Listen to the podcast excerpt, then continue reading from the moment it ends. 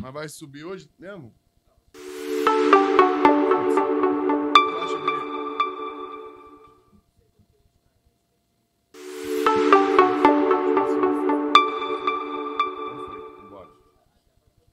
Aqui na BetFestio, se betar já sabe, é fácil, é na hora, é no Pix Cash, é. Betou, ganhou, clicou, sacou. Aqui na Oba, oba, galera! É um prazer ter todos vocês mais uma vez conosco em volta da nossa fogueira. E, como eu falei já no, no último, a gente vai evoluindo cada vez mais, inflamando cada vez mais a nossa fogueira para contar histórias. E essa história de hoje, essas histórias de hoje, essa construção de hoje. Não, cara, é, é incrível, é incrível. E eu queria muito trazer o Dr. Runco aqui e estou muito feliz de ter conseguido. Eu sou Fernando Santos, capitão aqui do, do Storycast, Eu, Anselmo Paiva, tenente podcast. cabeludo hoje. Comprei meus cabelos. É. Já pagou e tá fazendo. Tá fazendo... Não, não não. Foi 12 vezes. Ah, Ainda não pagou? Só metade. Não, é porque se não der certo, tu pode. Tu suspende o pagamento. Pô, não esqueça de dar o seu joinha aí, dar o seu like. Clique no, no sininho para as notificações, compartilhe. Vamos botar para frente esse monte de coisa legal, esse monte de conhecimento de histórias de vida que a gente vem recebendo aqui no Storycast. E hoje, porra, não tenho o que dizer. Eu tô aqui com o doutor ah, Luiz José Runco. Luiz Runco. Pô, obrigado por ter vindo. 34 anos médico do Flamengo. Perfeito. Por 16 anos, por 16 anos é, foi mestre da seleção brasileira. Responsável né, pelo setor. É, coordenador médico. coordenador da mestre da seleção. brasileira. Enfim. E outras coisas mais que ele vai contar pra gente aqui. Eu tô muito feliz, muito mesmo, porque, como tantos outros aqui, Dr. Runco que vieram aqui, Dr. Runco fez parte da minha vida. né, Me viu garoto e ter o Dr. Runco aqui comigo é um prazer muito grande, doutor. Muito obrigado. Nada, Fernando. Obrigado a você pelo convite. Obrigado, Anselmo. A gente está muito feliz também e não poderia ter, negar um convite seu, um atleta que a gente teve o prazer de trabalhar, pegamos desde as categorias de base, começando na vida profissional, e hoje ver ele aí crescendo com outras atividades. É sempre muito legal. É, contar história é o que a gente faz agora quando fica com o cabelinho branco. Essa é a nossa função. É, e tem muita história pra contar, né, cara? E Tem vamos... muita coisa para Não, compartilhar muita boa, coisa né? Muita experiência. É, né? eu acho que tem. O legal é quando você chega numa fase da sua vida que você tem coisas para passar e que, se possível, seja exemplo para outras pessoas. Isso é fundamental. É o que nós torcemos como ser humano, é que se deixe sempre um legado. Essa é uma palavra hoje chave para você fazer a sua consistência de vida e ter prazer de cada vez mais poder passar informações para as pessoas. Isso é, isso é maravilhoso. E tem muita coisa legal pra gente saber. Vamos começar, né? É. Tem alguma coisa pra sugerir aí? Maiara? Patrick, nada? Iberê meteu o pé. O Iberê é o nosso PVC. É porque ele volta aí. Ah, então tá bom. É, sabe tudo de número, principalmente o Botafogo, né? Olha ele aí. Aí tá até rindo ali, tá até rindo. Tá até rindo. Doutor, como é que começou? Conta pra gente aí. Doutor Ronco vem de uma, uma linhagem de médicos. Não, não, não, não, não, não. Aliás, aliás, isso daí foi uma coisa até legal. Eu sou filho de um italianão que trabalhava com transporte na Feira Livre e uma senhora, filha de italiana, eles casaram, tiveram quatro filhos e eu sou um desses daí. E no histórico familiar, ninguém voltado à área de saúde. Não é não só a medicina, não, é qualquer coisa de área de saúde. Então é uma barreira, a gente passa a ser um bandeirante. E eu também não ia me ligar à área de saúde, essa é a grande verdade. Sendo que em 1973 eu jogava, eu não era ruim não. eu pergunto, Eu jogava jogava, eu jogava, eu jogava. Eu Jogava jogava, de quê, doutor? eu jogava de zagueiro. Ah, Jogava zagueiro. de zagueiro. Eu Ah. jogava de zagueiro. Não, não era Eu ruim, também não. jogava, mas de teimoso. Não, não, não. Dizem que não. Eu joguei em seleção da escola, enfim. E jogando uma pelada, eu fiz uma lesão no joelho, em janeiro de 1973. E quando eu fiz essa lesão, eu, na época, o meu falecido irmão era da IBM, ele tinha um amigo, e esse amigo era cunhado do também falecido Dr. Nicolau Simão Elias, que era o chefe do departamento médico do Vasco. E eu fui ser atendido pelo Dr. Nicolau e chegaram à conclusão que eu tinha que operar o joelho. Quem me operou? A gente é chato falar porque são pessoas que infelizmente já foram descansar. Foi o querido Dr. José Carlos de Felipe, pessoa que depois, quando eu comecei na minha vida como uh, estudante, comecei a entrar nessa área, eu o coloquei como sendo o meu guia, o meu ídolo, e depois eu conto isso para vocês com calma. E quando eu fui operar o joelho, são coisas, eu tenho meu lado espiritual, acho que são coisas na vida que nasceu para ser assim. Quando eu entrei no centro cirúrgico, no pavilhão cirúrgico, eu como doente, eu olhei para aquele negócio e falei, cara, eu não vou ser engenheiro, eu tenho que ser da área de saúde, eu quero ser médico. E daquela data em diante eu coloquei como cabeça que eu ia ser médico. E aí eu operei, e em vez de começar, na época era o pré-vestibular, né, humanas, tecnológico e biomédico, eu estava inscrito num cursinho na área tecnológica, eu resolvi mudar e fui para a área biomédica. E passei para a faculdade de medicina e foi a minha realização. Então, realmente, começou por causa de uma cirurgia de joelho depois de uma pelada. Pô, e faculdade pública? Não. Eu estudei três anos na Faculdade de Medicina de Valença. Sim, sim. Terra ah, do Arroz. Tá? Foi uma, uma fase muito boa. E aí, em 1977, quando eu ia para o quarto ano de medicina e já estava muito voltado a querer fazer essa área de trabalhar com o esporte, de fazer a parte de traumatologia, para poder trabalhar especificamente com o futebol, eu tentei as faculdades públicas, era muito difícil, tentei as faculdades privadas do Rio de Janeiro, especificamente na época Souza Marques e a Gama Filho, e não tinha como fazer transferência, mas tinha uma opção de ir para Petrópolis. Então eu fiz uma prova dentro da área médica e fui para Petrópolis. Então, 77, 78, 79, eu termino meu curso em Petrópolis e me formo pela Faculdade de Medicina de Petrópolis. E o senhor morava aqui e ia para lá todo é, dia? É, exatamente. Essa, mas exatamente foi essa a vantagem, porque em Valença era impossível você ir voltar, você tinha que morar em, lá em Valença. Sim. Em Petrópolis, o trânsito não era esse movimento todo, o velho Fusquinha aguentava subir a, a, serra. a serra e voltar, então eu ia para lá e voltava. E foi assim que a eu consegui.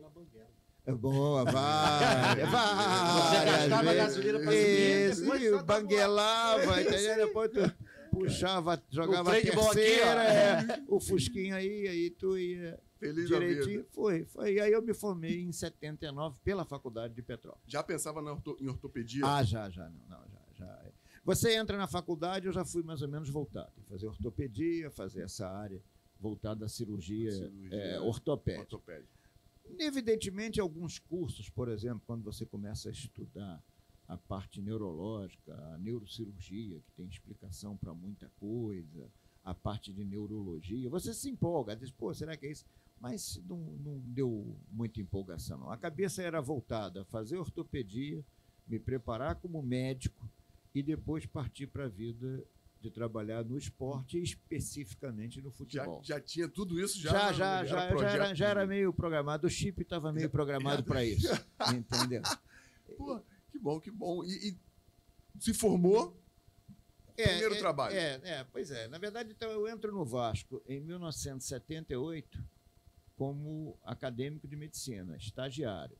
E eu virei, e aí o fato de morar em, é, no Rio estudar em Petrópolis facilitou eu virei rato do departamento médico do Vasco. Meu estágio era de 6 às 10 da noite, todo dia. Segunda Caramba. a sexta. Seis da manhã? Seis da noite. Ah, seis da noite. Seis Não, da eu noite, ia para a faculdade, Isso. voltava. voltava e tal. Salvo o dia que eu dava plantão. E aí não tinha. E o que, que tinha de 6 às 10 da noite no ah, Vasco? Muita coisa. Esporte, tinha esporte ah, olímpico, é tinha verdade, basquete, verdade, esporte tinha amador. esporte amador. E eu fui, sabe, me dedicando. E aí, a coisa foi crescendo, em 78 foi crescendo dessa maneira, em 79 eles já me colocaram como médico da base. Do... 78, se eu não me engano, não, o Vasco foi campeão em 74, não foi? O Vasco Brasileiro. foi campeão em 77, 77 também. É. também. na verdade, o que, que aconteceu? Como eu tinha esse relacionamento do meu histórico de 73, e como eu comecei a- a- a mostrar interesse, os médicos, na época do profissional do Vasco, faziam o seguinte: o Vasco concentrava em São Januário. A concentração era debaixo da arquibancada, concentrava lá. E, e- e eu, nós não tínhamos filho, eu já eu já estava quase casado, e aí depois eu casei em 79. E naquela época, minha mulher trabalhava já como médica anestesista, é, você tinha uns horários mais livres. Então você ficava lá e os médicos começaram a me usar, pô. Então, concentração sábado à noite. A minha mulher de plantão e eu ficava na concentração. Então eu comecei a conviver. Eu peguei um Vasco que tinha Mazarop, Orlando, Abel, Geraldo e Marco Antônio, Zanata, Mário e Dirceu, Wilson, Roberto e Ramon. Ah, Eu lembro disso. é. Tá tomando algum remédio pra memória? Que eu É. Não, é, é, Não, isso, o marca, Anselmo não sabe, não sabe do de ontem. isso, marca muito, isso marca muito a sua vida. E eu comecei a ver. Eu tive prazer de trabalhar com o seu Otto Glória.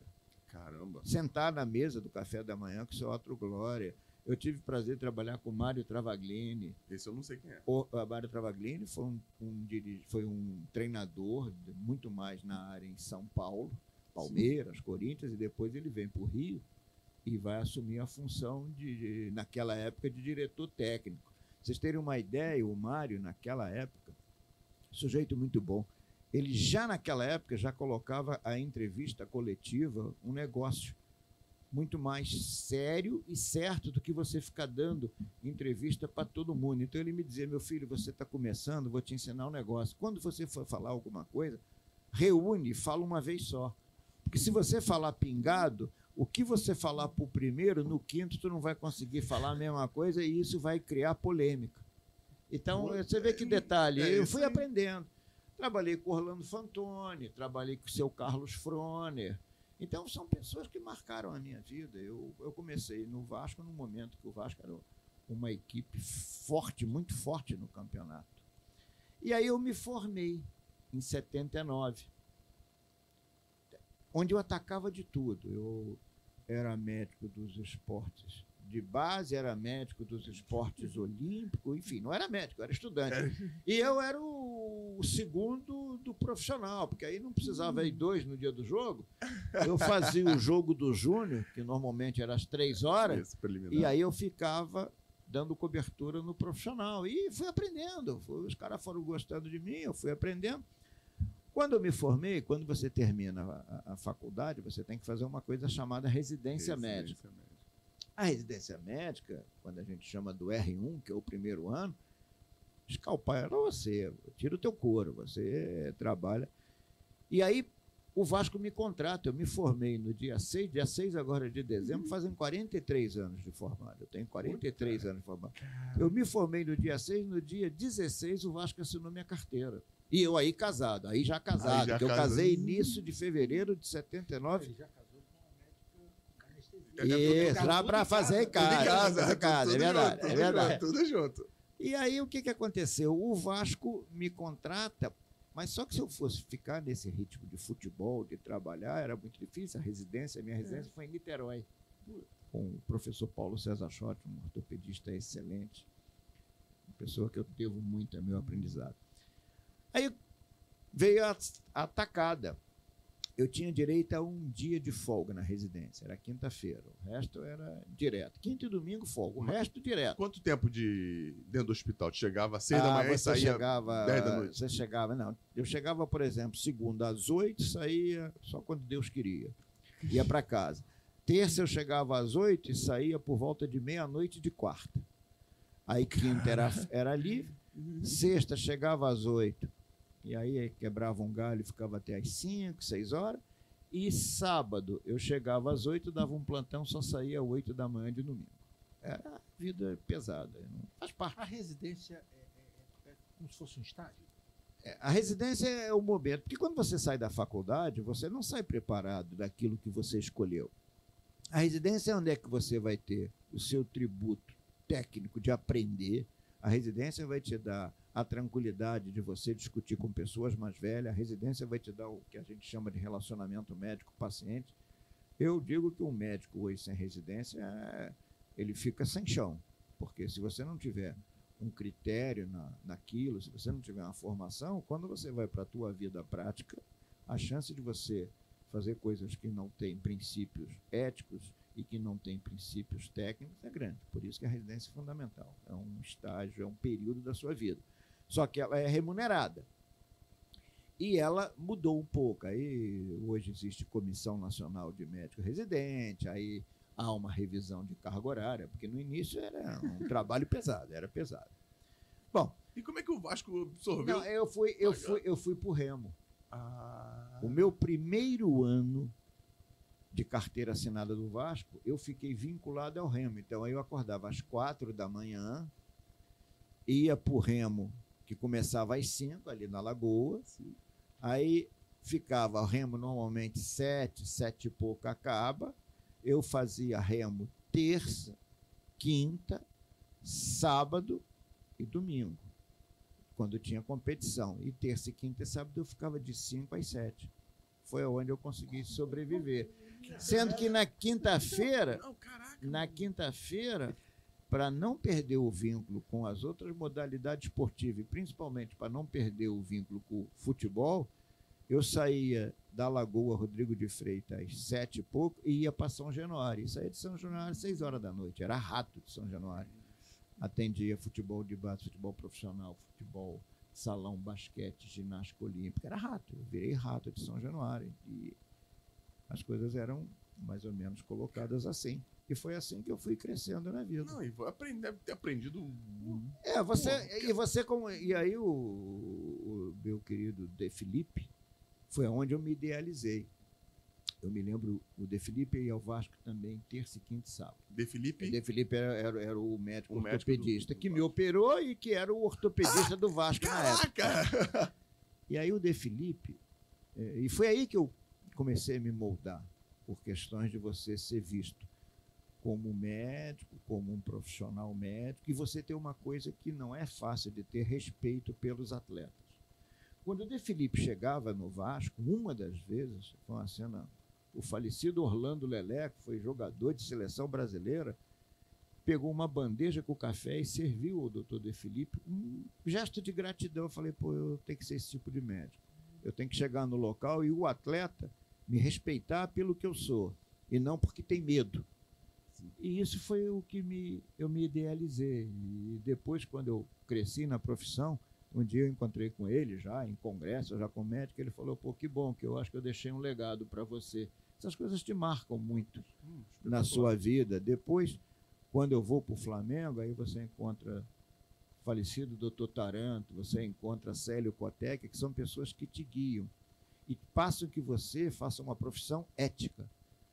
Você não pode ser médico do esporte, principalmente médico do futebol, para toda hora ficar vendendo a sua imagem. Deixa que as pessoas vendam. Não precisa vender, elas vendem a tua imagem. Porra, foda. Bom demais. Caraca. Tu, o, senhor, o senhor saiu do Vasco pro Flamengo ou o senhor foi pro, pro, pro, pro Oriente Médio antes? Não, eu saí. O Vasco fez um amistoso é, em Guaçuí, no Espírito Santo. Era Vasco e Flamengo, era um time misto. Do Vasco contra um, um time misto do Flamengo. Para você ter uma ideia, no time misto do Flamengo estava aquele Anselmo, o velho Anselmo, daquela confusão da Libertadores. Ele Que eu já dei autógrafo Já deu autógrafo no lugar desse cara. Como é que o, torce- o torcedor é muito apaixonado mesmo? Vê o Já Anselmo como um cara que. Não, é. É Você porque- daqui. Porque a, fa- a face tem alguma semelhança. Não, não, doutor. Nós fomos, nós fomos, eu- Porra, eu fui tá jantar num restaurante chamado Hans, que é um de, de fundir aqui na É um restaurante austríaco no Joá. austríaco aqui no Joá. Isso é, isso é perto Aí da entrada eu- do Costa Brava. Isso. Isso. Eu, Ailton e Dejaí. Né? Cada um com as suas esposas.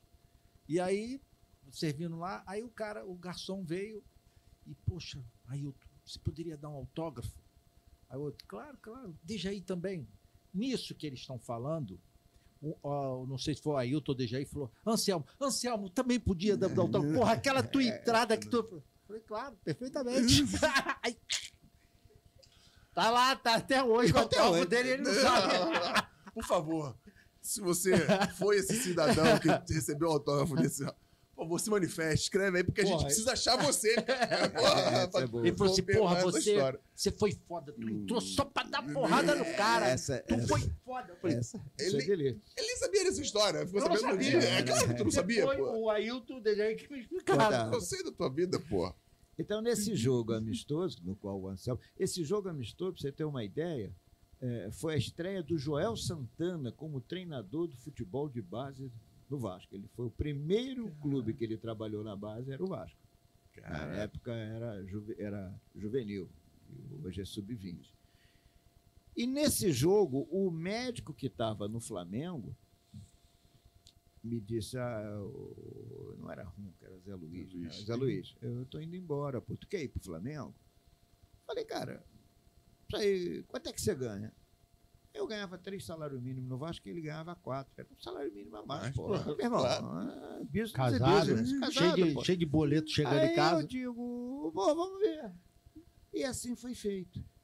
Eu fui eh, eh, conversar com o vice-presidente médico do Vasco, que era o doutor Pedro Valente, também falecido. A gente só fazemos de coisa, tem jeito. fazer o quê? Não tem jeito. E aí o Pedro Valente falou, meu filho, você é profissional, se você está tendo essa oportunidade, vai. E aí eu fui para a base do Flamengo. Isso em que ano, doutor? Isso foi em agosto de 81. É, É porque essas coisas marcam. É, é. E, e- essas histórias que a gente conta, na verdade, são histórias. Eu fiz uma matéria, quando eu saí do futebol do Flamengo em em 2015, eu fiz uma matéria para a Sport TV, eu tenho isso documentado, e que eu conto a minha história. É porque quando você tem história e é real, dá para contar, pô. É verdade. Então, Quem fala a verdade não precisa lembrar de tudo. é, Quando lembra, bota pra fora. fui, eu fui, eu fui lá em agosto e deu certo. Eu fiquei no, no, no, no Flamengo de agosto de 81 até dezembro de 82. Em 83 me surge uma oportunidade para trabalhar em futebol profissional. E aí eu fui trabalhar no profissional do Botafogo.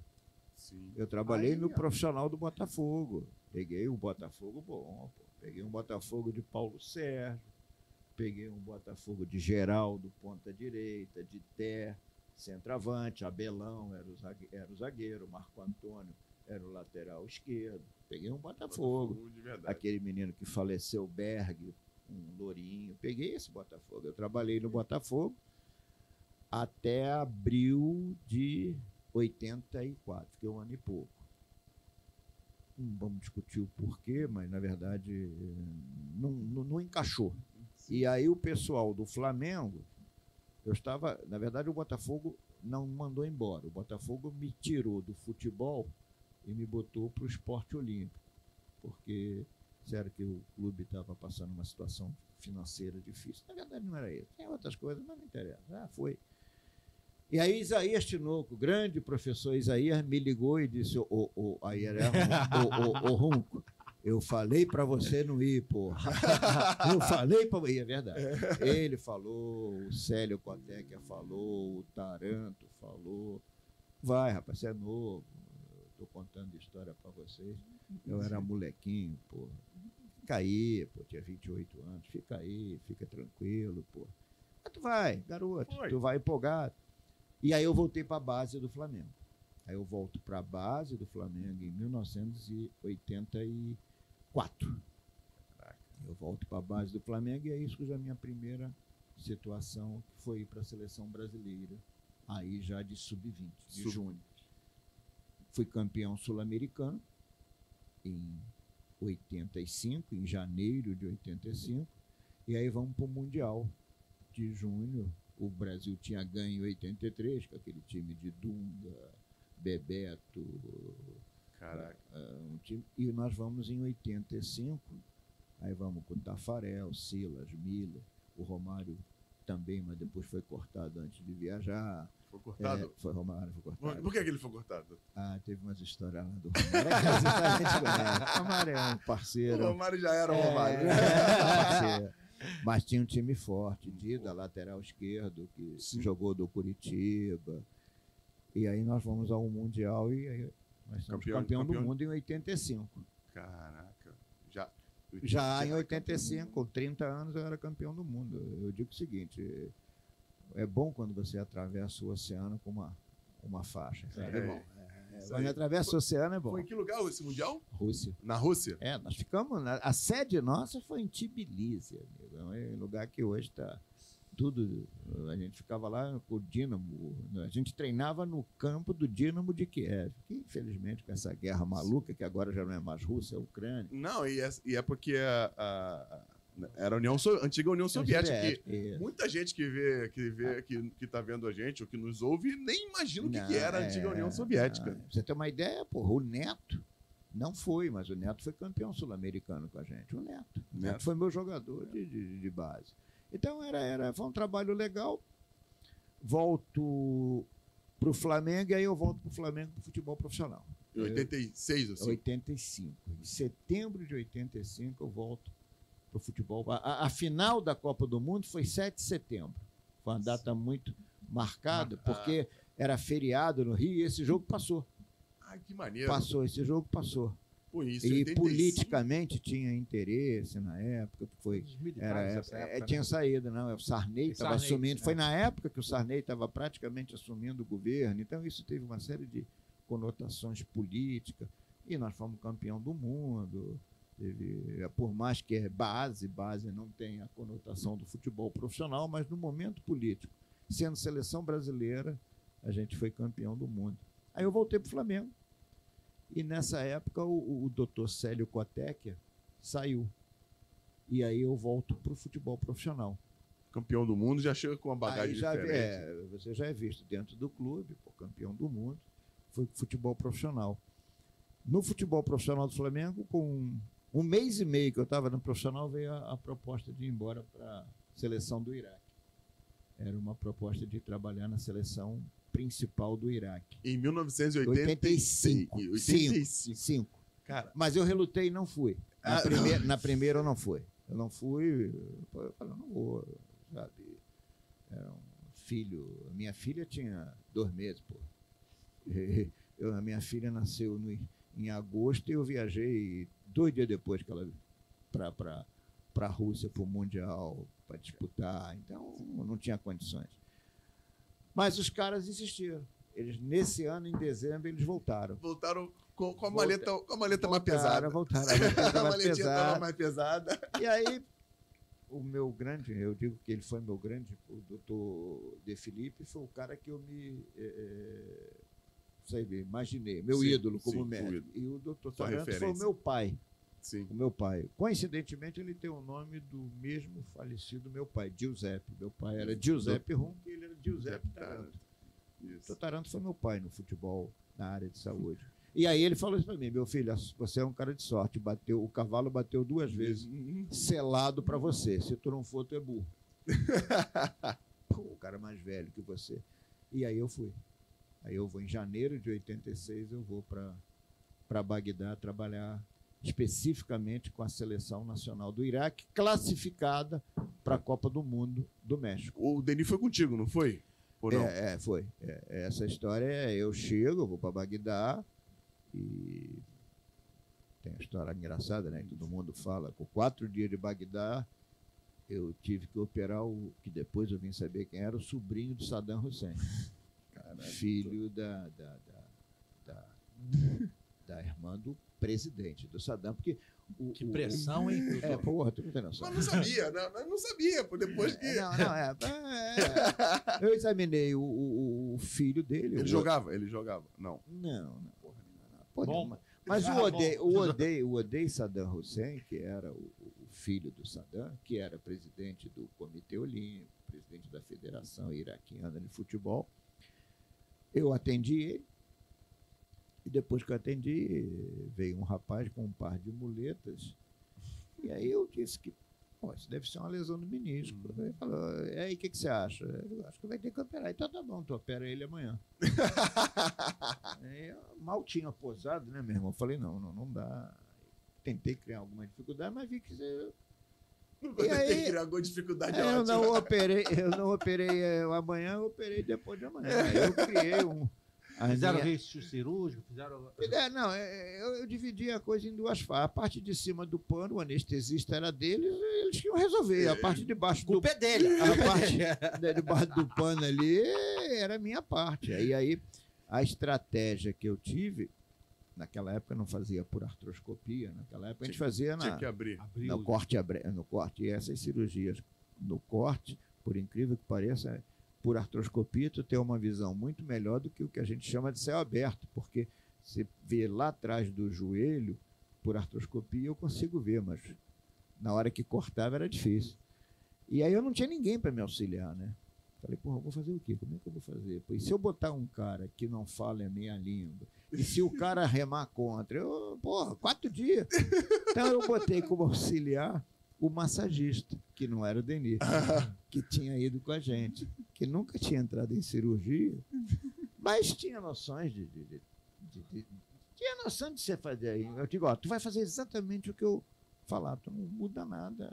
Se, escovou tudo, entrou na área de cirurgia todo E as duro. condições do. do- Não, o hospital era muito bom. Muito bom, Muito bom. show. Hospital da, porra, hospital da Presidência da República, era um hospital maravilhoso. E aí, quando eu entrei, tinha instrumentadora. A instrumentadora, uma moça muito forte. E eu falei com o meu inglês de, de esquina, eu falei, good afternoon. E a mulher falou, boas tardes. Aí- Eu digo, boas tardes. A mulher era cubana. Puta que maravilha, Aí Eu doutor. olhei para a mulher e falei, boas tardes, que tal, como está, mãe bela? E eu joguei meu portunhol e deu certo. No que deu certo, meu irmão, eu virei rei. Aí botaram o consultório para mim. Eu fiz 52 cirurgias em Bagdá. Foi uma experiência legal. Não, Uma puta ruim. de- Foi uma puta de uma experiência, não me arrependo de nada. Passei situações complicadas. Depois, ah, ah, na época, eh, até a Copa do Mundo, eles mandaram embora o Edu, mandaram embora o Antunes, o falecido irmão do Zico, Ele, ele, mandaram embora o seu Jorge Vieira. ele joga, eles jogavam lá nesse Eles, time? eles- não, eles eram os treinadores. Os treinadores. Mandaram embora o seu Jorge Vieira, depois mandaram embora o Edu, depois mandaram embora o o Edu junto com o Antunes.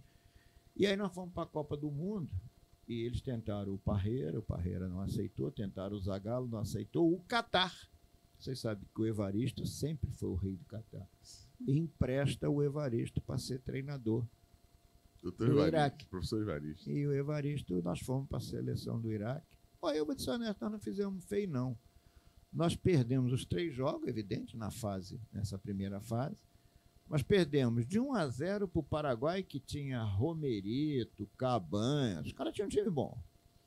Perdemos de 2 a 1 para a Bélgica, que foi quarto colocada nessa Copa, tinha um goleiro que foi famoso, Jean-Marie Paf Jean-Marie Paf. que era um goleiro não E perdemos para o anfitrião, o México, 1 a 0 no estádio Azteca com 120 mil pessoas em cima. Então nós não fizemos, não foi nenhum, não tomamos seis, Porrada cinco, não tomamos porrada, né? Não foi legal.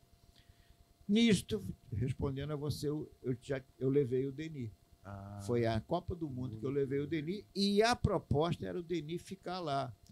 Mas o Evaristo, experiente, o malandro falou: esses caras vão te dar um beijo. Eles não vão ficar com o Denis, é verdade. Não ficaram com o Denis. Pagaram, Pagaram pagaram, direitinho. O Denis recebeu o salário dele do mês de trabalho pela Copa do Mundo, pagaram a passagem direitinho. E eu continuei. Eh, quando eu voltei, eh, depois da Copa do Mundo, eles contrataram o professor Antônio Melo como preparador físico, o Lanceta saiu. E quem ficou nessa época ainda era o professor Oscar Saldanha, que trabalhou no, no Vasco, trabalhou no Bangu, Caraca. o grande professor Saldanha. E uma das histórias mais engraçadas, eu estou falando mesmo. eu Não, mas a, a ideia é essa. A ideia é essa. A ideia, se quiser tomar um pouquinho de água, tem aqui. Uma das histórias mais engraçadas foi um dia que a gente estava em casa, cada um, a gente morava num bom apartamento, eles foram muito legais, não posso me queixar de nada. Cada um morava. Mas tinha aquela pressão, por exemplo, que você tem uma imagem do Saddam Hussein, né, muito ruim.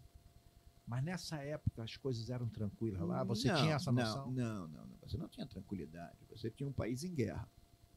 Para se ter uma ideia, para se ter produtos eh, das mais simples coisas que você tem necessidade, papel sanitário, mods, você tinha que fazer uma viagenzinha de ida e volta de 200 quilômetros, porque o grande supermercado era um brasileiro da Mendes Júnior. A Mendes Júnior é uma empresa que Construir. fazia muita construção. Então a gente tinha que ir para fazer as compras. Porque eh, no, no, no, no país mesmo, em Bagdá, meu irmão, um país em guerra. Eu fiz hérnia ignal, fui operado por carregar saco. Aparecia batata, aí tu comprava o saco. Aparecia Pepsi, aí você comprava a caixa. Leite, eu com filho pequeno. Então você tinha, você estava num país em guerra. Mas ele era um dominador e o povo idolatrava ele, evidentemente, dentro dos princípios dele. Né? Tá? Assim, teve algum. Ouviu algum bomba, Não, essas coisas? é, é que eu ia contar. por favor. É, eu, em novembro, acho que foi novembro de 86, eu estava no meu apartamento, o o Saldanha no dele, o Melo estava com a esposa dele no, no outro apartamento. Daqui a pouco, meu irmão, eu acordei com a minha casa balançando. Caiu um míssil, sei lá, um quilômetro da minha casa, e aquilo tem deslocamento de ar. O prédio era feito todo já previamente estabelecido. O prédio era um prédio que foi o material era todo alemão construído por portugueses. Então era vidro duplificado, era estrutura de, de, de subterrâneo se você tivesse ataque. Então, foi, foi guerra, vivi uma guerra, mas cara, não, meu irmão, contando a história que eu contei, nascido no Rio Comprido, porra, mortinho, aparece um negócio para tocar a tua vida, você tem que ir, quer dizer, você tem que ir, você não é obrigado a ir, mas é, aí vai muito seu É espírito uma escolha. escolha. E eu renovei mais um ano o contrato. E aí eu, Gostou? Ele gostou, e aí eu fiquei ambiente sozinho. super agradável. Oi- em 87 eu fiquei sozinho. A galera voltou. Voltou todo mundo. Em 87 eu fiquei sozinho, sozinho, sozinho. E, Eu- e- exclusivamente, exclusivamente da seleção. da seleção. E aí, meu irmão, vamos trabalhando, vamos embora, trabalhando. Terminamos o ano de 87. Eles queriam renovar mais um ano. Eles queriam que eu fosse para a Olimpíada de Seul. O Iraque foi para a Olimpíada, mas aí não dava. Dois anos, cara. Aí eu já estava à noite tendo que tomar remédio para dormir com, Zopidem. com 32 anos. Longe da família também, né? Não dava, é, porque aí a família fica um pouco, vai. Não, aí não dava. E aí eu volto para o Brasil em, em 88. Não, tava, não tinha, tinha me desligado do Flamengo, eu não tinha tirado nenhum vínculo, não tinha feito licença sem vencimento, eu tinha me desligado do Flamengo. Sou conv- convocado para uma outra seleção brasileira sub-20, que aí estava Rogério, Leonardo, Carlos Germano, e fomos campeão na sul-americano na Argentina. Lá, lá dentro da casa dos caras. Lá dentro. Lá dentro bateram neles. É, batemos nele. Batemos nele, fomos campeão. E aí, no meio do ano, eu volto pro futebol profissional do Flamengo. Aí, e Aí, pronto, aí não parei. no meio do ano de 87. 88. 88. E aí, eu aí eu continuo no Flamengo. Faço a minha vida, aí vem o 90 campeão da Copa do Brasil, né? 90 Copa do Brasil, 92 campeão brasileiro, agora mesmo. Cara, O, o, seu- o- o Júnior fez um, um encontro, foi um negócio espetacular. 30 anos de, de ca- pentacampeonato, foi um negócio espetacular. Pô, você vê Júnior Baiano, Paulo Nunes, Piá, Djalminha, sabe? Essa É, molecada não era mole, né, doutor? É, os caras, o Baiano teve aqui falando que, porra, essa rapaziada aí. Charles, Charles Guerreiro, você tá entendendo? Era um time, Júlio César. Zinho, né? Zi- Zinho não, Zinho, Zinho já tinha, Zinho já não era mais desse grupo. O Zinho já O tinha, Zinho Acho que foi embora tinha- no meio do que- campeonato. que ele foi no meio do campeonato, Acho não que me lembro. sim. Acho que o Zinho tava Eu dentro. Não me lembro se o Zinho estava aí nesse grupo. Iberê, o Zinho, 92, 92, tava no não. Flamengo. Zinho. Não, foi, fomos campeão, fomos campeão brasileiro. Do Aí eu participo de todas essas coisas que o, o Flamengo tem, de, de, de um momentos de susto, eh, né? Ah. a chance de cair para a Série B. Ah, não- tem a parada da arquibancada que caiu no. no- Ah, esse foi no jogo do no- Nélio, Foi no foi, jogo. 92. foi Foi, 92. quando o Nélio ele se machucou no primeiro jogo, foi talvez uma das lesões mais sérias que eu operei. De quê? Joelho, ele Joelho. rompeu todos os ligamentos, o Nélio, jogando. E no outro jogo, nós ganhamos de 3 a 0 esse jogo. No outro jogo, a gente empatou de 2 a 2 e aí foi antes de começar o jogo, caiu a arquibancada. Foi, foi isso. Então foi, foi duro, foi, foi uma época difícil. Depois a gente jogou muito em Juiz de Fora. Isso, Em Juiz de Fora eu tive uma lesão grave também do Nelsinho, lateral esquerdo, fez uma fratura exposta, tornozelo, um que jogou no São Paulo. Eu operei ele lá em Juiz de Fora. Foi um jogo Flamengo, coincidentemente Flamengo e São Paulo. e ele o, fez uma fratura exposta. É, é a lesão mais braba que o senhor viu assim no campo, assim. A lesão mais braba que eu já peguei, eu considero o joelho do Nélio. Esse aí. O joelho do Nélio foi um negócio muito complicado, porque você não tinha as técnicas operatórias que você tem hoje. Pô, nós estamos falando coisa de 92, são 30 anos. Então, a gente conseguiu dar uma ajeitada boa. Ele voltou a jogar no Flamengo, depois ele jogou no Guarani, depois ele foi jogar até na Hungria. O Nélio conseguiu tocar a vida dele, e, então foi uma das lesões. Era uma época que muito- era muito difícil se recuperar, né, doutor? É, Da- você não, lesões. tinha, você não tinha um material de musculação, as pessoas não tinham. Você se lembra, tadinho, o nosso querido Pedro, que trabalhava na sala de musculação do, do Flamengo. A gente tinha as nossas limitações. O clube tinha limitações. O Flamengo não é o Flamengo de hoje, que se trabalha com fluxo financeiro. Você não tinha fluxo financeiro. A dificuldade para você conseguir era pedir um, pedir outro arrumar a amostra grátis, era duro, cara, era duro, mas a gente ia, ia e conseguimos. Esse, esse encontro aí dos 30 anos foi incrível, espetac- né? espetacular, cara. Ah, negócio. Júnior Baiano, Djalminha, Não, É, porrada Paulo de gente, Nunes, você Júlio vê César esses caras, você vê esses caras todos, entendeu? E todos dentro das suas características bem, bem, bem encontrados, com a sua vida estruturada. Isso é legal, Gilmar, goleiro. Gilmar, goleiro. Então foi, foi uma época legal. Eu, e daí eu não parei mais. Daí eu fui continuando no Flamengo, ganhando os títulos, perdendo, coisa do futebol. Mas ganhando mais. Já vinham, já vinham é, jogadores de outros times já tratar com o senhor nessa não, época? Não. não, não, não. Isso, isso começou mais na época da Copa. Na época depois, Depois, que depois eu pego foi- a seleção brasileira e, e começa as coisas a acontecerem. Eu peguei a seleção brasileira, vocês vão lembrar bem, aí é coisa mais recente, vocês são meninos. É, é, é, Gostei. Dá do- moral, dá essa confiança pra ele, não, eu doutor. peguei a seleção brasileira depois da Copa de 98 da França. E tinha tido duas grandes decepções. O Brasil tinha perdido e tinha tido o problema do Ronaldo. Né? E isso gerava uma certa ah, falta de, de credibilidade. As pessoas achavam que tinha tido falha médica, os médicos europeus não davam muita atenção. Eu peguei um período aí até ganhar de novo e firmar e ganhar credibilidade foi Foi brabo. foi brabo, cara. Foi brabo. A coisa acontece, a credibilidade acontece no momento que a gente tem o resultado, principalmente com o Ronaldo e com o Rivaldo na Copa de 2002 e o, o resultado da performance. Isso aí, o resultado esportivo. O resultado esportivo. Às vezes você trabalha feito um cachorro e não vê o resultado, nada disso vale a pena. E às vezes o cara não faz nada e vê o resultado e o cara vira rei, mas no- na hora que tu vai espremer, espremer, tu vê que não, tem nada, entendeu? É, só oba-oba, é só blá blá blá. O que, que o Rivaldo tinha, doutor? O Ivaldo tinha, tinha os joelhos arcados. A, a que a gente Kaká. chama Genovaro. E faltando poucos meses para jogar a Copa, ele torceu esse joelho. E ficou um período se preparando. E os caras cismaram que ele tinha que operar, pô.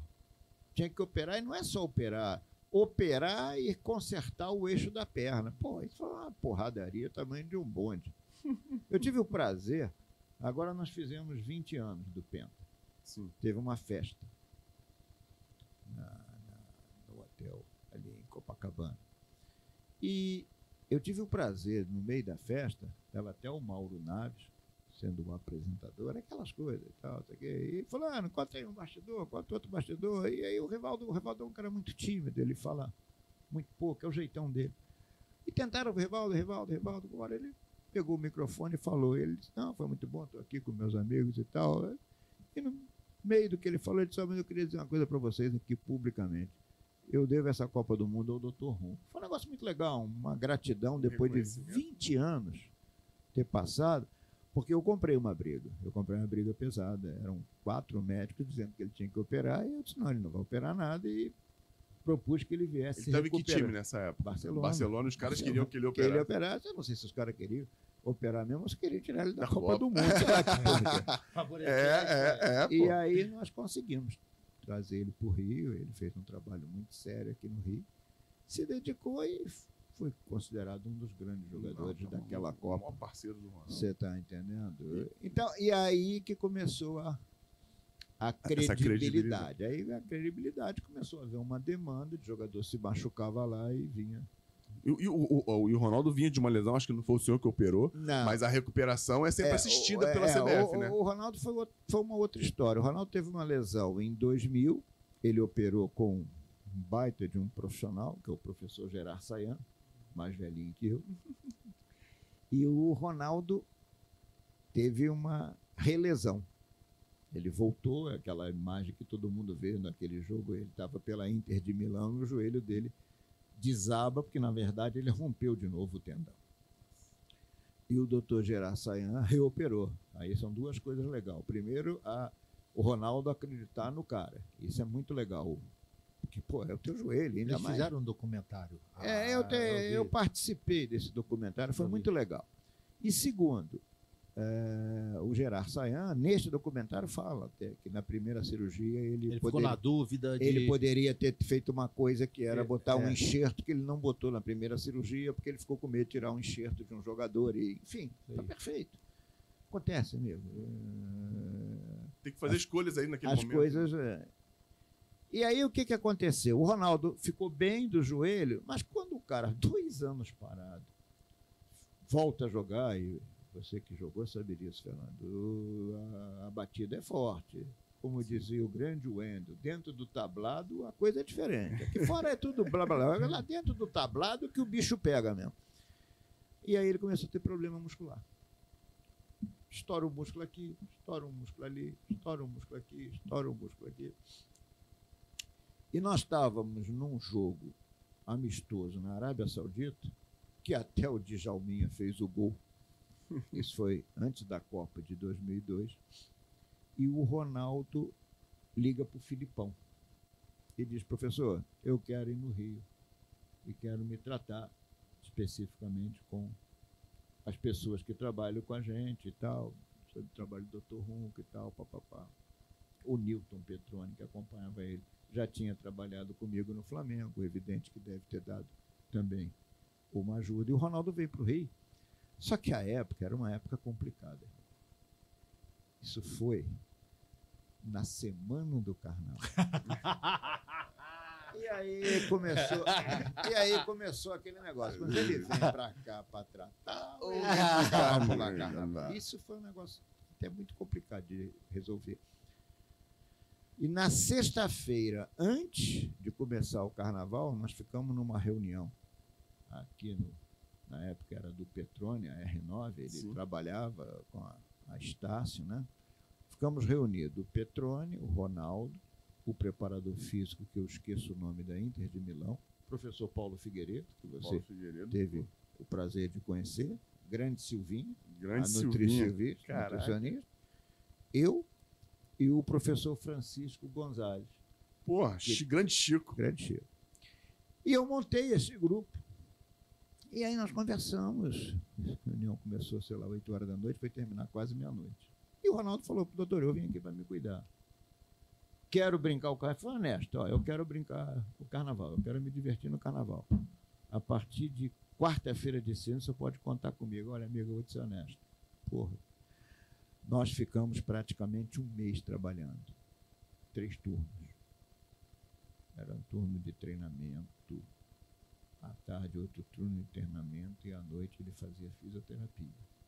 Desses 30 dias que ficamos, teve uma manhã que ele falhou, que era para correr no Bosque da Barra. Ele justo, falhou. muito justo. Ele falhou. Muito justo, muito justo. Aí, Tá barra, doutor, desculpe e tal. O cara, aí você vê que o cara estava afim. Claro. O cara estava afim. Voltou para a Itália e aí tinha um problema. Ele tinha um treinador argentino, que eu esqueço o nome, que não botava ele para jogar. Tinha bronca dele. Como é que o cara não bota o Ronaldo pra jogar? Aí, O cara tinha bronca. Argentina, O cara porra. tinha bronca dele, o cara tinha bronca dele. E, porra, aí eu ligava, a gente falava, ele dizia, doutor, tô bem, mas porra, o homem não me põe para jogar. o quê. O cara é o treinador. E aí veio uma- um jogo amistoso em março, se não me falha a memória, no, no Fortaleza. Contra uma dessas seleções, Sérvia, Yugoslávia na época. Uma. E aí eu falei com o Filipão, convoca. E nós convocamos. Ele jogou um tempo. Bem, evidente o cara que está nessa inconstância. Terminou no intervalo, chamei e falei, e aí? Ele falou, doutor, tô dentro. Cara fala isso para você. Você não tem que ficar ciscando, entendendo? É lógico que você vai ter que ter confiança no seu trabalho, confiança no que ele falou e confiança lá em cima, Papai do Céu te ajudando. E aí, falei, Filipão, Filipão, pode trabalhar que ele vai. E aí foi. Ele foi. E veio e, pô, cara, se dedicou na seleção, trabalhava muito. Pô, não tinha mau tempo. Era nove horas da manhã, o treino era só de tarde, nego dormindo até a hora do almoço, e ele nove horas da manhã estava lá. E teve que fazer esse trabalho de Ah, manutenção, teve, de recuperação. Ele e o Rivaldo fizeram uh, o tempo, todo, durante a competição. a gente coordenando e eles trabalhando. O Luiz Rosan era o fisioterapeuta, bom pra cacete. O professor Paulo Paixão, bom Sim. pra cacete. O Darlan, que era o auxiliar do Paixão, também um bom pra cacete. Cara, e vamos lá, porra, vamos embora. Fomos trabalhando, fomos trabalhando, vem acontecendo os resultados, vem a Copa, enfim, o cara vai, a autoestima vai subindo. Confiando, vai lá Ah, vai no cara. confiando e vai embora, a coisa vai. E Isso, e, o e, e o cara é quem é, né? Talento de tá ali, né? e isso deu o- uma conotação muito forte. Tanto ficou muito marcado essa situação, tanto do Ronaldo quanto do Rivaldo. E aí veio o resultado esportivo. A gente sai campeão do mundo. Coincidentemente, os dois caras foram os grandes destaques. Isso aí. Isso abriu o caminho para começar toda a turma se machucava e vinha para o Brasil. Aí, pô, veio. Quem superou assim de. Ah, vamos lá. Cafu, Kaká, Edu Gaspar, Ricardo Oliveira. Isso de jogadores que eram jogadores que jogavam fora, alguns menos conhecidos. E tem, nesse meio termo, uma grande cirurgia, que era igual a dos outros, mas que virou um. Que foi do Obina. do- É porque o Obina era, o Obina era um fenômeno, né? O Obina era um fenômeno. O Obina era um cara que, porra, a torcida do Até Flamengo. hoje. A torcida do Flamengo adotou o Obina. Carismático É, o absurdo, Obina era um moleque. fenômeno, entendeu? E quando o Obina rompeu o ligamento, ele rompeu o ligamento, Fazendo um gol fazendo um gol. contra o Vasco. Coisa muito engraçada. Ele errou a bola, ele deu, ele chutou a orelha da bola. É, Em vez dele pegar no meio, ele pegou na orelha da bola. E E aí a perna dele. E até é um mecanismo que não é muito comum de lesão de ligamento cruzado. A lesão de ligamento cruzado, o mecanismo é você firmar o pé e girar em cima do teu próprio eixo. Aí o ligamento rompe. Ele não, ele rompeu o ligamento porque esticou demais o joelho. Ele errou o chute, ele deu uma projeção de bater, só que na verdade ele não deu a pancada como ele esperava, é, mas fez o gol.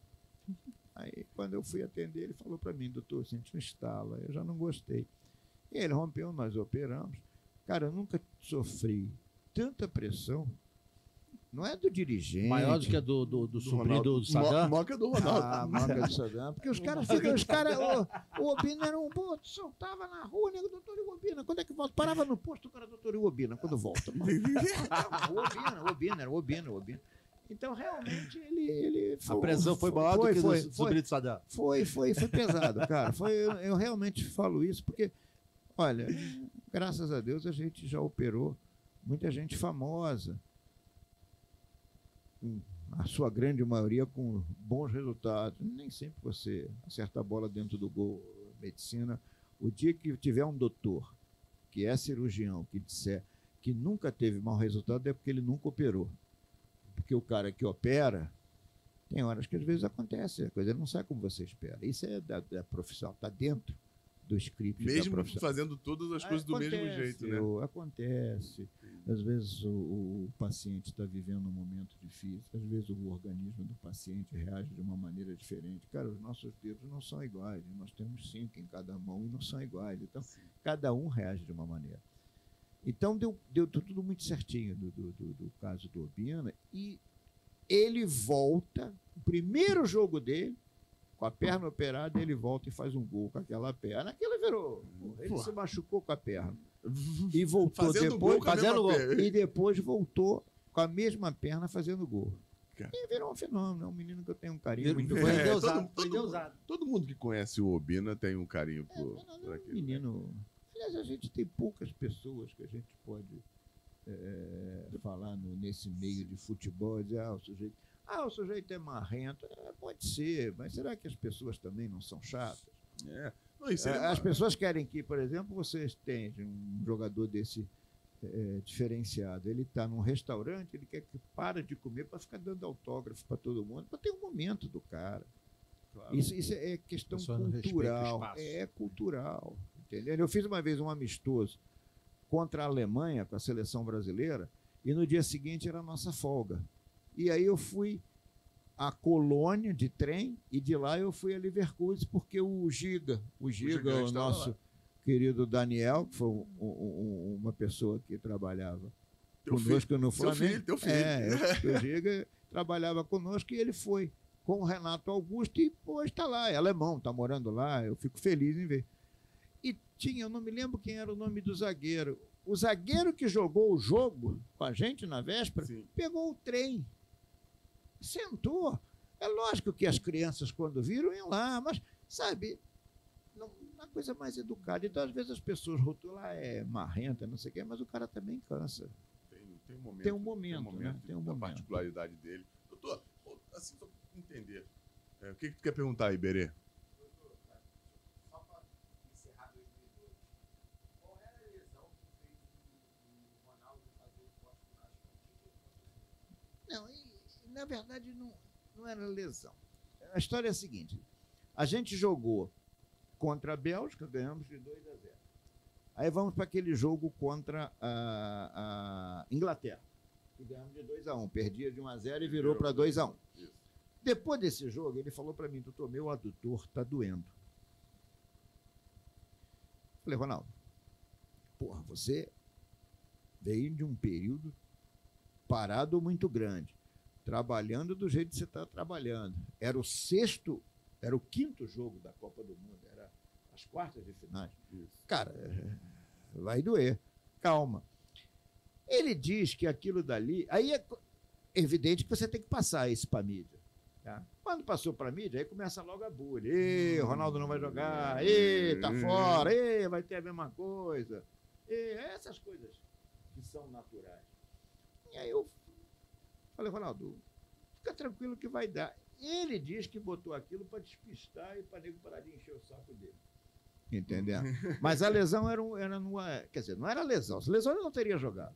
Isso. Hoje Um tem, incômodo. é, ho- hoje tem um tal da palavra desconforto. Desconforto. Isso, isso agora eu vou ser É, muito franco para você. Desconforto Pode falar, das doutor. mulheres no período menstrual. Isso que é desconforto. Porque o cara tem dor muscular, que tecnicamente tem o nome de mialgia. Boa. E a dor muscular, ela pode ser uma pura mialgia ou ela pode ser um estiramento, que aí tem suas divisões. Isso depois da era da ressonância, você tem o grau 1, grau 2 e grau 3. Então, quando eu vejo palavras, não, mas o sujeito está com desconforto. Ele tem dor, não é desconforto, ele tem dor. Você está entendendo? É porque eu acho que o nego fica querendo ajeitar, não, não, não botar um nome, o preparador físico, vai falar, não, diz que está com dor muscular, não, senão vai me atrapalhar. Eu conheço um pouquinho desse negócio. É, é desconforto. Desconforto não, desconforto é, é, é o que eu falei, desconforto é a pessoa no Desconforto é quando período. dorme mal. Dorme É, mal, A, acorda. a- a- a- pessoa pode ter o desconforto quando está menstruada e não ter cólica menstrual. Porque quando ela tem cólica menstrual, ela tem dor, não é desconforto, é dor, pô. Entendeu? É isso Então aí, é isso aí. Maera. É, entendeu? Então é uma coisa que. Aí virou. Agora está cheio de termos, né? Transição, terço final do campo, tem uns negócios. Terço que- médio. É, eu, entendeu? marcação de meia, de não sei o quê. É, Cara, aí, aí tu vai dizer isso, você ah, é ultrapassado, tá fora. Não, toca pra frente.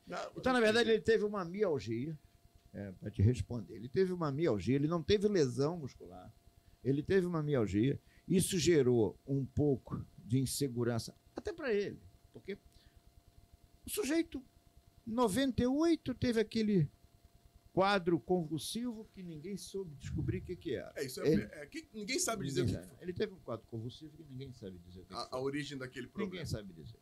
E aí ele perdeu a final. Quer dizer, foi, mas Foi. perdeu o título. Aí vem dois anos depois, ele sofre aquela lesão no joelho e fica dois anos parado. Porra, o cara tá no auge da Copa do Mundo quando achou que não ia voltar mais. Inclusive, muita gente dizia, acabou, não joga Não mais joga e mais, ganha. Aí o cara tem uma dor, virou um- uma polêmica. Tanto que, porra, no jogo, no jogo seguinte, foi contra a Bélgica. Começou o jogo, e estava aquele ambiente de jogo. Ele errou uma bola e chutou o chão. Porra. Aí ele deu uma capengada. Porra, no banco foi um inferno.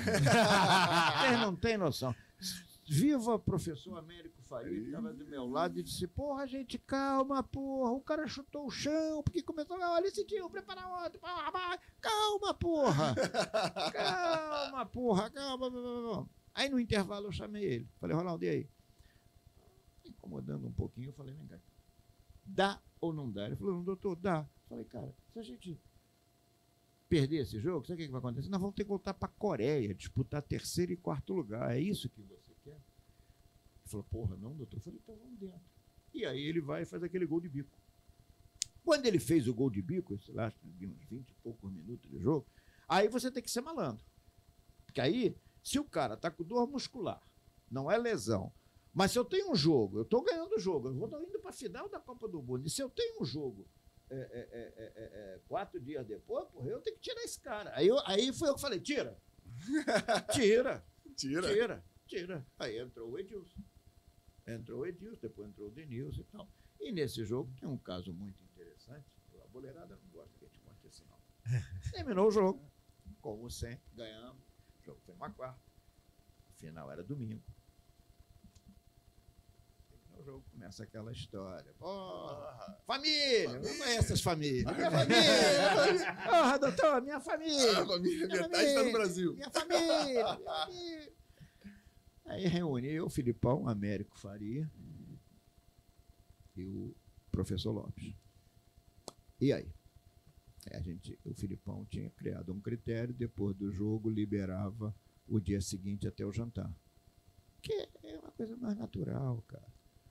As pessoas pensam que o cara tá num hotel quatro estrelas, cinco estrelas, seis estrelas. É uma porcaria que tu fica preso no quarto, meu irmão.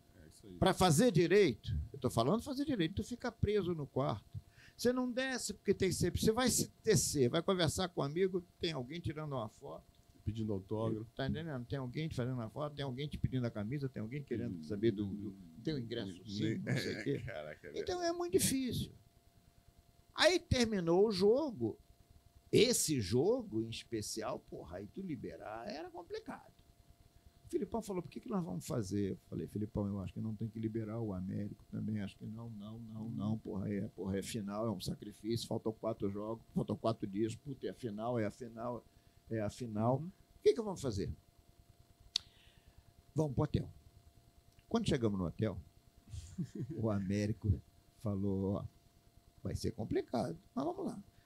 Virou pros caras e falou, rapaziada, janta, prepara a mala, que nós vamos agora, nós estávamos em Saitama. E a viagem de Saitama para Yokohama era de ônibus. Só que se você for no horário de fluxo normal, no Japão, o trânsito é mais complicado. Esse horário, porra, era, ia ser três horas da manhã, duas e pouco da manhã, a gente ia tranquilo. Puta malandro. o professor, como é que é? Minha mulher, meu filho, a gente conhece essa história. Não, vamos, vamos, vamos. Aí eu falei, Américo, pô, mas nós temos que dar um agrado pros meninos, senão vai ficar um ambiente. Você ganha um jogo, vai pra final, porra. Aí nós demos um agrado. Um agrado. Robertinho e Rosan foram no ônibus, colocamos o ônibus lotado, com a cervejota. Os meninos ficaram satisfeitos. Foram trocando a É, ideia. doutor Serafim foi na frente para Yoko, Yokohama, preparou um puta lanche. Quando nós chegamos em Yokohama, que foram pro, pro, os quartos, no corredor tinha um puta de um lanche, com iogurte, com fruta, com suco. Quer dizer, então você deixou o cara relaxar, comeu, dormiu no dia seguinte até a hora do almoço. Quando nós estávamos acordando para almoçar, a Alemanha estava saindo da outra cidade para ir para Yokohama. Não vou dizer para vocês que nós ganhamos a Copa do Mundo nisso, evidentemente, mas eu digo para vocês que esses fatores foram condimentos para a gente ganhar a Copa Faz do Mundo. É diferença. detalhe. Faz É o diferença. detalhe. É o É detalhe. detalhe. E aí você agradou o jogador, você conseguiu dar ao jogador um lazer, vamos dizer assim, e ao mesmo tempo você fez o que a área técnica, fisiológica, não existe esse negócio de você achar que o jogador vai sair do jogo e ele vai ficar deitado em casa com as pernas pro alto. Se ele tiver lesão, vai fazer grave. Grave. Se for lesão, que não for grave, ele tá na rua. Aí rua. tu escuta os negócios. Porra, eu vi o cara na boate doido. O cara faz o quê, porra? Você tá entendendo? Então tem umas coisas que tem que ter muito cuidado. É isso aí. Tem que ter cuidado no que você fala e tem que ter cuidado o atleta também. Ele também tem que se Tem que cuidar. ter né? responsabilidade, Eu claro. já tive um atleta que disse que não ia jogar porque estava com amidalite, realmente estava um pouco com a garganta inflamada. Nós jogamos de noite e ele foi visto na boate na hora do jogo. Fazendo Aí- gelo na garganta. Não, eu tô- é, fora de brincadeiras, a galera desvincula muito o ser humano do profissional. Eu falo isso aqui sempre. O cara que tá ali, ele é profissional, mas, mas ele é um ser humano também. Ele tem uma vida, ele tem uma família. Outros que não têm família também tem que fazer seus, seus Mas afazeres. você, o, o- Fernando, você tem a idade jovem. Você viu ontem os dois caras que fizeram gol pelo time da Argentina? A cara de garoto de, de- de sub-17. Espinha na cara. O cara, o cara faz um gol daquele numa Copa do Mundo. Tu vai dizer o que para aquele cara? Não, hoje tu não vai sair.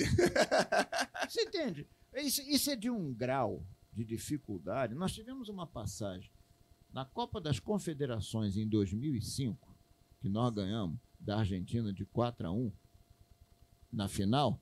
Nós fizemos a semifinal com a Alemanha. Terminou o jogo 3 a 2 Ganhamos de 3 a 2 da Alemanha. Aí terminou o jogo. Eu tô vendo um alvorocinho. Tem a tal do botar gelo, banheira de gelo e tal. Porra, eu acho que a banheira de gelo tem que ser feita no dia. No dia seguinte, tu fazer banheira de gelo, acordar o cara, botar o cara a 10 do graus. Deus. Porra, aí eu olhei para aquilo daí, eu tô vendo um vum, vum, vum, não sei o quê. Não, tem que comprar o gelo. E aí chamei e falei, não, que porra é essa? Não, porque tem que falar, não, não, vai ter banheira de gelo no dia seguinte, não. Não, porra nenhuma. Acabou o jogo, chamei o Parreira. Falei, professor, ganhamos o jogo. Deixa esses caras sair, professor. Esses caras precisam dar uma, uma devastada. Vê a família. Copa das Confederações. Copa das Confederações tem uma dimensão, Copa do Mundo é outra dimensão. E a turma relaxou. Dentre eles, o Ronaldinho. Ah, não, Ronaldinho, Adriano, era um time bom. Pô, time bom. E time nós bom. ganhamos de, e nós ganhamos de 4 a 1 contra uma Argentina que estava completa. Sim. Então eu acho que tem que ter muito bom senso nesse negócio. Porque se você não tiver bom senso. Aliás, bom senso é o que a gente tem que ter na vida, né, É. cara? Bom senso é uma coisa que a gente tem que ter na vida. O, o radicalismo, a coisa toda hora muito agressiva, eu acho que não funciona. Foi o que ele falou. O sujeito é ser humano. O sujeito tem 20 anos, 18 anos, 21 anos, 22 anos. O cara tem a vida pela frente, pô. Você imagina toda vez ele ficar preso. Eu acho complicado. E Com, com- com fama, dinheiro, o mundo Tem que ter um equilíbrio. tem que ter um equilíbrio. Tem que ter equilíbrio. Tem que ter um Tem que equilíbrio. ter equilíbrio, tem que ter bom senso. Tem que ter um equilíbrio. Perfeito, perfeito. Doutor, tem dessas. Isso você falou de 2005. Falamos de no- 2002, depois 2005 Copa das Confederações, né? Seis a Copa do Mundo. Pô, teve, teve também o. Tem, dentro desse processo tem uma Copa América aí, não tem uma Copa América? Cara, Copa América eu ganhei em 99, 2004. Isso, essa de 2004 aí. Teve uma de 2004 que. Qual foi aquele jogo que o. O Adriano fez que- o que gol o no Adriano final. fez o Foi gol. 2004. Foi em 2004, né? 2004. A seleção- Foi contra a Argentina, que fez o gol no finalzinho, empatou e aí ganhamos nos pênaltis. Isso, que, as- que, aí- que não foram todos jogadores Não, europeus, exato, né? isso, isso, isso. Que O fenômeno ficou de fora, Rivaldo. Isso. É, não, não, ele não levou. Não o levou. Parreira não levou o Roberto Carlos. E- Aí depois de 2006, 2006 A Esse, gente- esse time de 2004 também era, era, era de verdade, né? Era um time de verdade. O time de 2006 era pra gente ter ganho aquela Copa do Mundo. Foi um azar, aquela bola do Zidane, porra, que ele fez o gol. Não, foi, de 1 a o- 0. foi o Thierry, do Henry, que Foi do Henry, entrou desculpa. é, o Roberto. Zidane aquele Que- dia jogou, jogou aliás, pra jogou pra, jogou pra Era pra caralho. ter ganho jogo. Um time, um time que. Aquele time, porra. Você olha o meio campo, porra, meu irmão. Meio campo e ataque absurdo. Então, isso acontece. Você tá me entendendo? A própria Copa de 2010, se você fizer uma análise, o primeiro tempo Não, absurdo. contra a Holanda em 2010 era para ter terminado 3 a 0 Jogou muito, jogou muito. E a gente ganhou de 1 a 0 daqui a pouco os caras estavam 2 a 1 e ganharam. Copa do Mundo tem isso. Copa do Mundo é muito de momento. Você está entendendo? Você tem que ter muito cuidado. O, o professor Américo Faria fala uma frase muito clássica. Eu não sei como ganhar uma Copa do Mundo, mas sei como perder. É no detalhe. Às vezes uma besteirinha é o suficiente para te Porque não tem como consertar, né? não tem, o tempo é muito curto. É, é, é, é muito problemático. Então eu acho que Copa. Copa é um negócio muito legal, né? A Copa. É porque a gente vê, às vezes vê jogo, jogo de campeonato, e ele fica meio marasmático, né? Fica aquele negócio meio nhaca, né? Não é- Copa não, Copa os jogos são mais eletrizantes. Principalmente quando começar essa fase agora de mata-mata, que não tem jeito, meu irmão. Perdeu, sai. Acordou com dor de barriga, passando mal, esquece. Esquece. Eu falo isso direto É. aqui, que é ser humano, pô. É ser Você não humano. pode E o que, que o rotular. senhor está achando dessa agora? Essa, essa lesão do Neymar, doutor, é, acho que É uma lesão é uma chata. lesão é chata uma de- lesão chata. Eu tenho certeza que eles estão preocupados em fazer o melhor. Eu acho que eles vão tentar. Não acredito que eles venham trabalhar para as oitavas. Não Sim. acredito. Eu acho que eles vão tentar passar com eles, Fora. passar sem ele, para depois tentar já nas quartas de finais. É um problema, porque às vezes você falha. É, é, o tornozelo, você jogou futebol, sabe disso. Se ele não tiver estabilizado, é ruim. Então, é uma lesão. Não é a lesão. Ah, é grave? Não, não é grave, é chato. O tempo é curto. Isso, o tempo é curto. O tempo é curto. E, Então, e tira, a, a- a- tira a mobilidade. tira a mobilidade, ainda mais de um cara ginga, como ele. Tira a agilidade. Isso é uma verdade. E os caras vão dar, né? Ah, Fernando, você foi zagueiro. Ah, os caras vão dar, né? zagueiro. O Os cara, caras vão o dar, cara né? já vai. O, cara, o, tre- o tre- o treinador já vai. Primeiro Os- que o, o cara faz rodízio. Vocês repararam, os bons jogadores, o nego tá fazendo rodízio para dar. porrada. é Um isso. dá, aí vem o outro, para aí o juiz Uhum. fica, fica em dúvida, não dá amarelo para ninguém. Se o jogador que está levando não foi equilibrado, acaba que ele é expulso.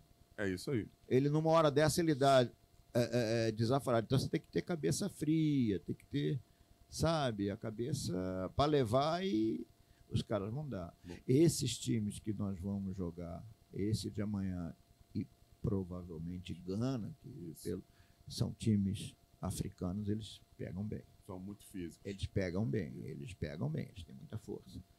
Então, é torcer para que a Tuba. O Rodrigo é um profissional altamente competente, o Rodrigo Lasmar, né, porque trabalhou comigo, não, mas é, eu acho que tem tudo para ter um resultado positivo. Agora, tem que ter bom senso. Hoje mesmo eu já vi um- uma declaração do Tite dizendo: vamos com calma, vamos ver o jogo do Camarão, depois nós vamos decidir o jogo das oitavas. Eu acho que tem que ter bom senso. É, eu acho que é isso. Ele fica de fora quando dá Camarões, vai tratando, vai no banco. Acho que já tem que botar no banco nas Sim, oitavas. é, é. Se tiver um, se não tiver jeito, Tem que, você tem que joga na definir, arena. Você tem que ver o que, que vai. é, Você falou bem. É. O, o futebol, é, a gente que fica assim, é o que eu digo, ficar sentado em casa, tranquilo, tomando uma cervejota, um black e vendo um jogo, comendo um biscoitinho, é ótimo. Lá dentro, que é, difícil, irmão. Só quem passou ou quem está passando que sabe o que é ser lá dentro. É complicado. é, é na arena que o gladiador pede conselhos. é, é isso. É Doutor, voltar lá atrás. Em 95 você estava no Flamengo? No profissional? Tava. 95. E aqu- e aquela galera lá, Edmundo Romário e Sábio. Ali, ali, ali, ali Os o- caras se davam bem no é, início. era- ali, ali era um ataque que dava prazer de trabalhar, né? de ver, né, doutor? Tecnicamente dava muito prazer. Mas eu acho que ali não era só os, os meninos, o clube estava Tava todo muito confuso, difícil, o clube estava vivendo um momento muito conturbado, porque é, é, você tinha uma demanda financeira, mas ao mesmo tempo você tinha um buraco de coisas que estavam atrasadas, pessoas que não estavam satisfeitas. Então, eu acho que isso gera ah, uma insatisfação e, no final, isso acaba trazendo conflitos. Sim, Tá. sim. E eu vou te ser honesto, eu acho que eles podem até não ter se dado bem fora de campo, mas no campo. Foi. Eu nunca vi uma situação Uma do falta de- fulano não, não dar a bola para o outro, outro, do sim. fulano negar. Agora, criou-se uma expectativa muito grande. Aliás, eu acho que isso é um problema que está acontecendo no futebol, sabia?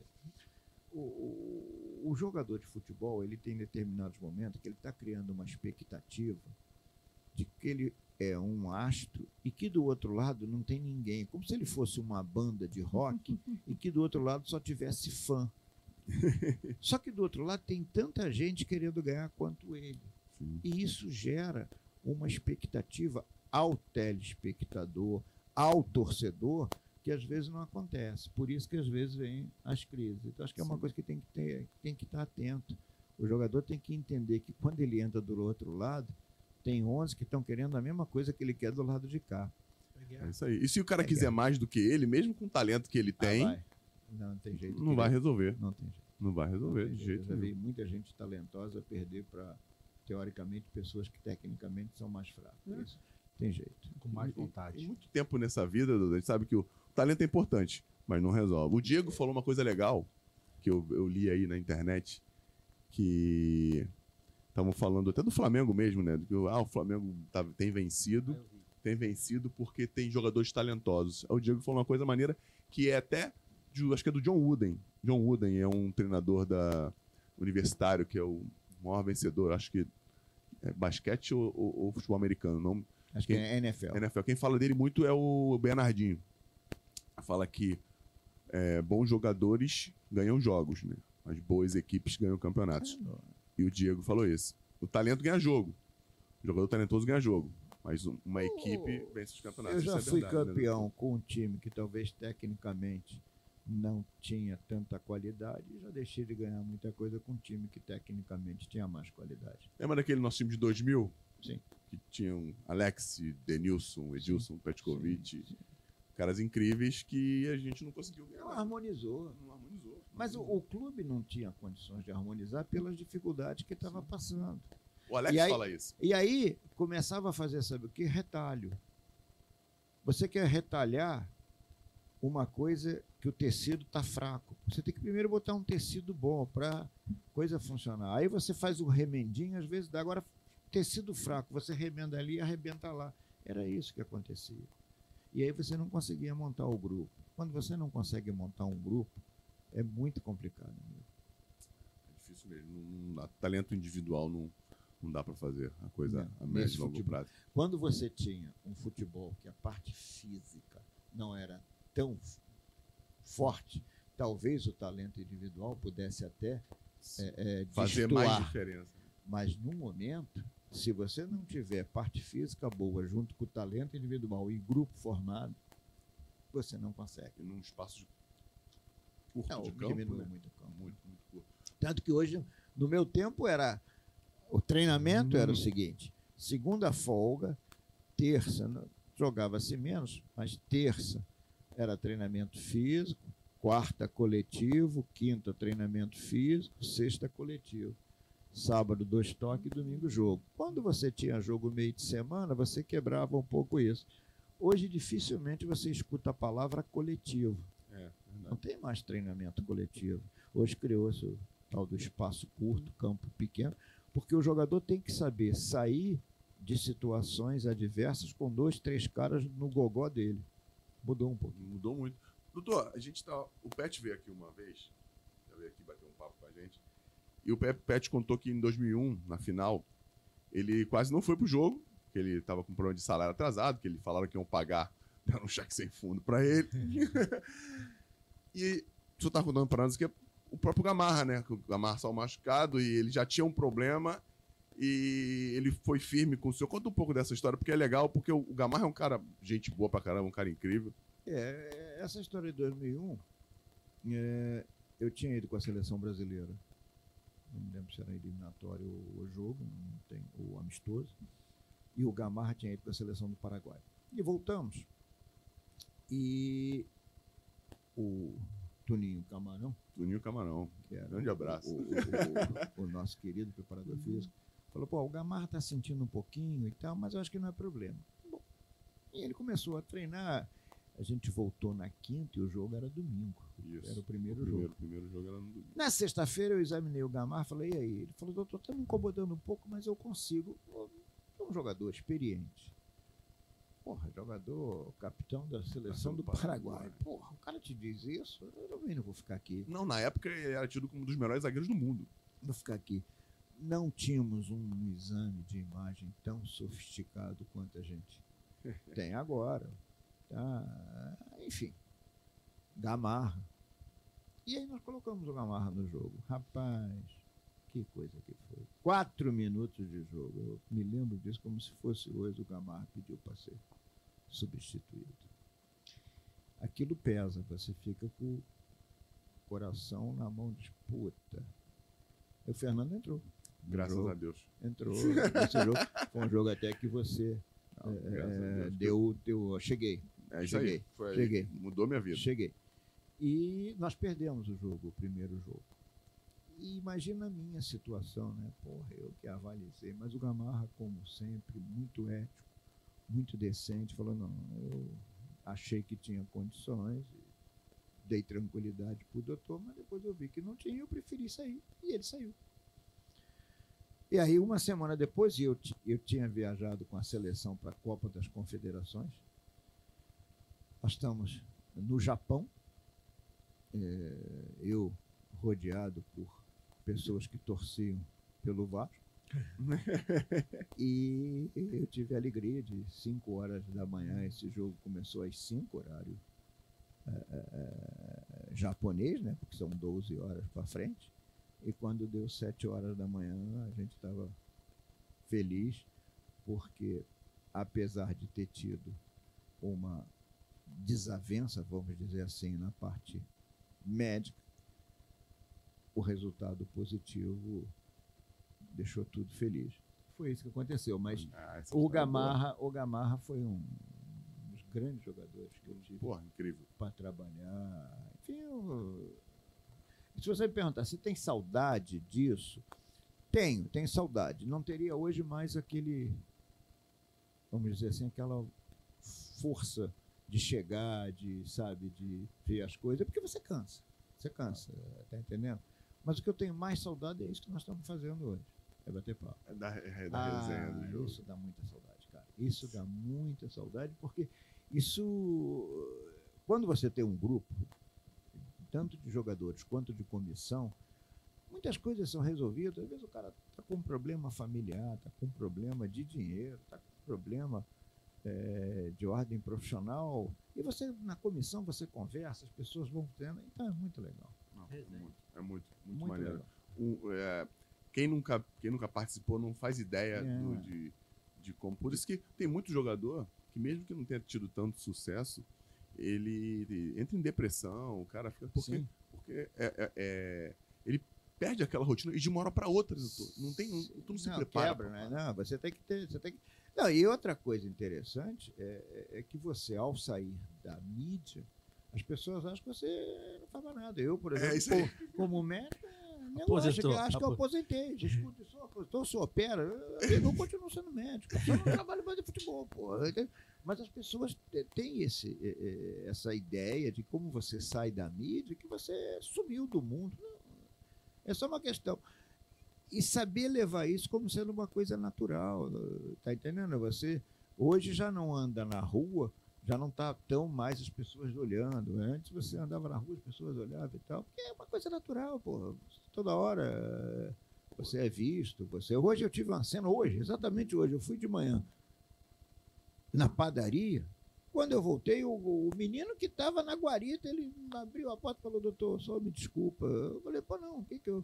Doutor, eu estou trabalhando agora aqui na empresa, eu vim do Pará, eu- a minha emoção muito grande ele ver, eu digo, "Pô, legal não, porque eu, no Pará eu tinha é, é, é, é, dificuldade, eu morava, tinha que andar um pouco longe para poder ter uma televisão boa.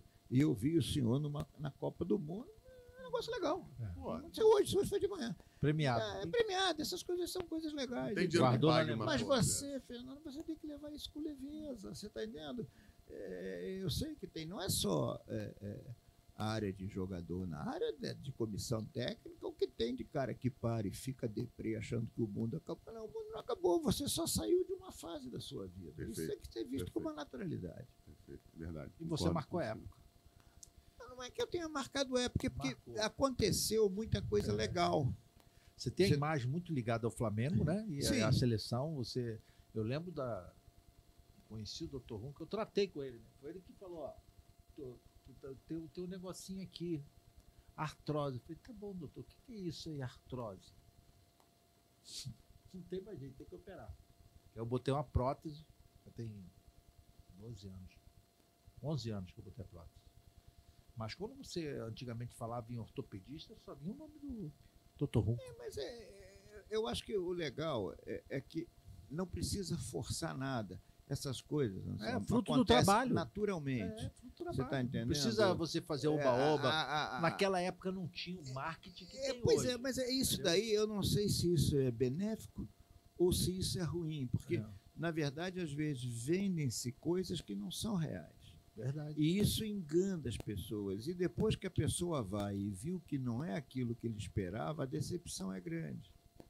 Eu acho que essa rede social é um negócio muito legal, é um negócio, mas que deveria, principalmente na minha área, a área de saúde, deveria ter tido um controle. Eu acho que os, os conselhos, tanto o Conselho Federal de Medicina quanto os conselhos regionais, deveriam rever isso, porque às vezes você está vendendo Tem muita coisa promessa, né? e, e nem sempre que acontece. Aí o sujeito vai, vem a ilusão de não acontecer, vem o custo emocional e o custo financeiro, cara.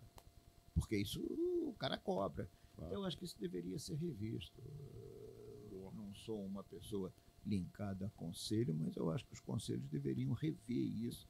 É, existe um código de ética médica, então deveria ser vendido é, é, isso para os médicos, para os profissionais, ter uma ética, não passar ilusão para as pessoas. Tem umas fórmulas mágicas, tem uns negócios meio que não acho que funciona. Responsabilidade de fogo mesmo. Galera não tem. Pô, doutor, um segundinho, porque o Ronaldo Giovanelli vai falar com a gente aí, pô. That's fast. Aqui na BetFestio, se betar já sabe, é fácil, é na hora, é no Pix Cash, é. BetFestio, betou, ganhou, clicou, sacou.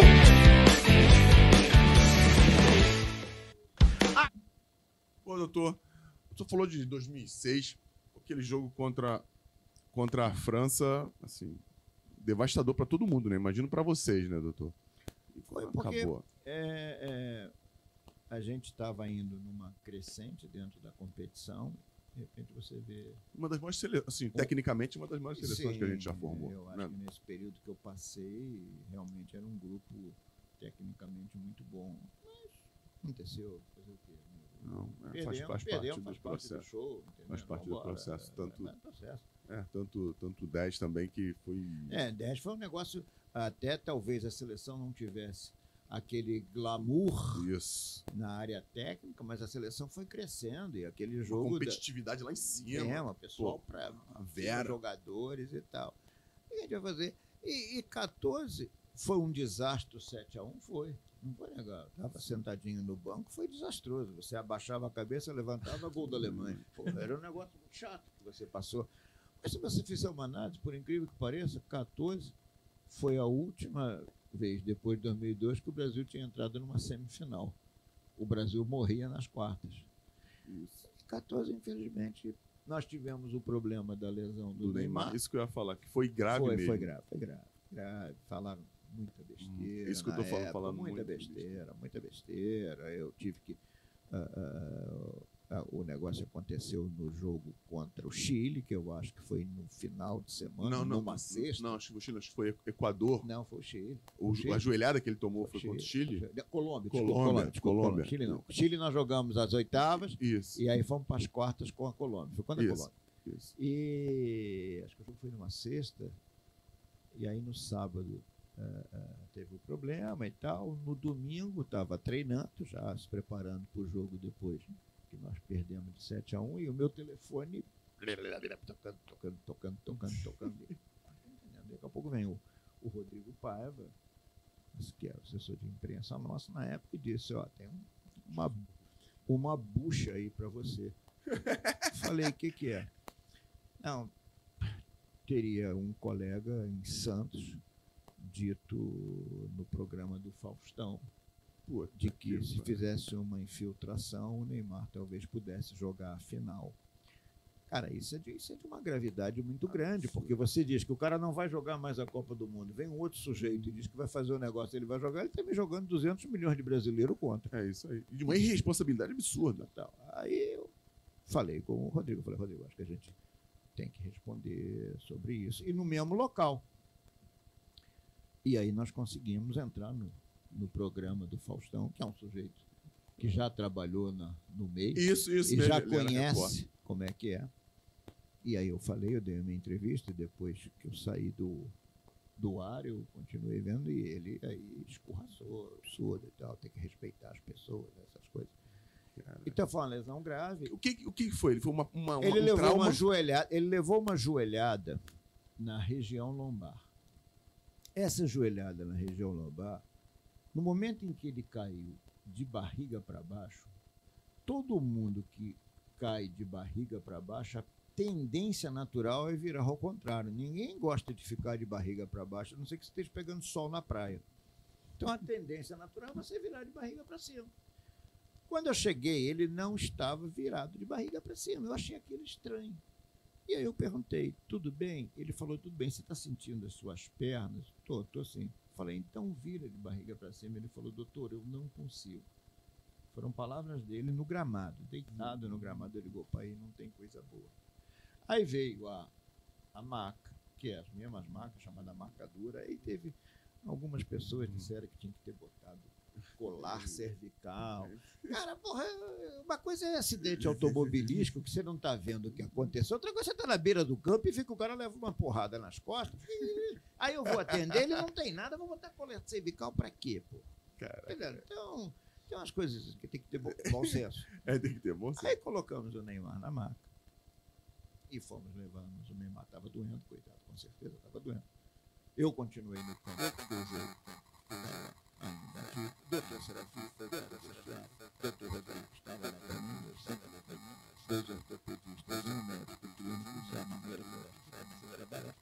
era. Até no Flamengo era assim. Até no Flamengo era assim. E o Serafim, e o Serafim, é, é, aí pegamos uma veia, fazendo medicação véspera, dói, venosa, venosa,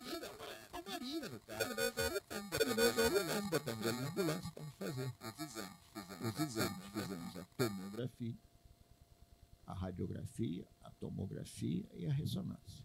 Sendo que a ressonância, fizemos ressonância da coluna e fizemos ressonância do rim, porque ali tem o rim perto. E às vezes o cara leva uma porrada daquela e estoura o rim. E o que, que nós vimos? O, o- a vértebra, eu vou tentar. Imagina uma borboleta, tem as asinhas da borboleta. As asinhas da vértebra chama-se processo transverso. E um dos processos transversos tem do lado direito e do lado um processo transverso tinha quebrado.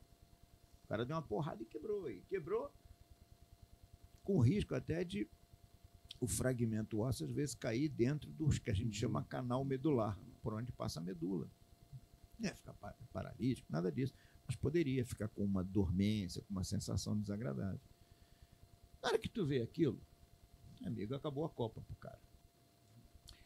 Quando acabou, quando eu vi aquilo, aí você tem que, primeira coisa, falar. Primeiro, ali não é Neymar, ali é um doente com um Isso. problema. Não tem esse negócio de Neymar, de, de- de- mano, é relacionamento médico-paciente. Ele é doente, eu sou médico. Essa é a minha função. E falei, Neymar, infelizmente, assim, assim. Ele começou a chorar. Que é natural, poder pro cara, o cara vai jogar mais a Copa, porra. Dentro da casa dele, Ele vai sorrir, de- não vai.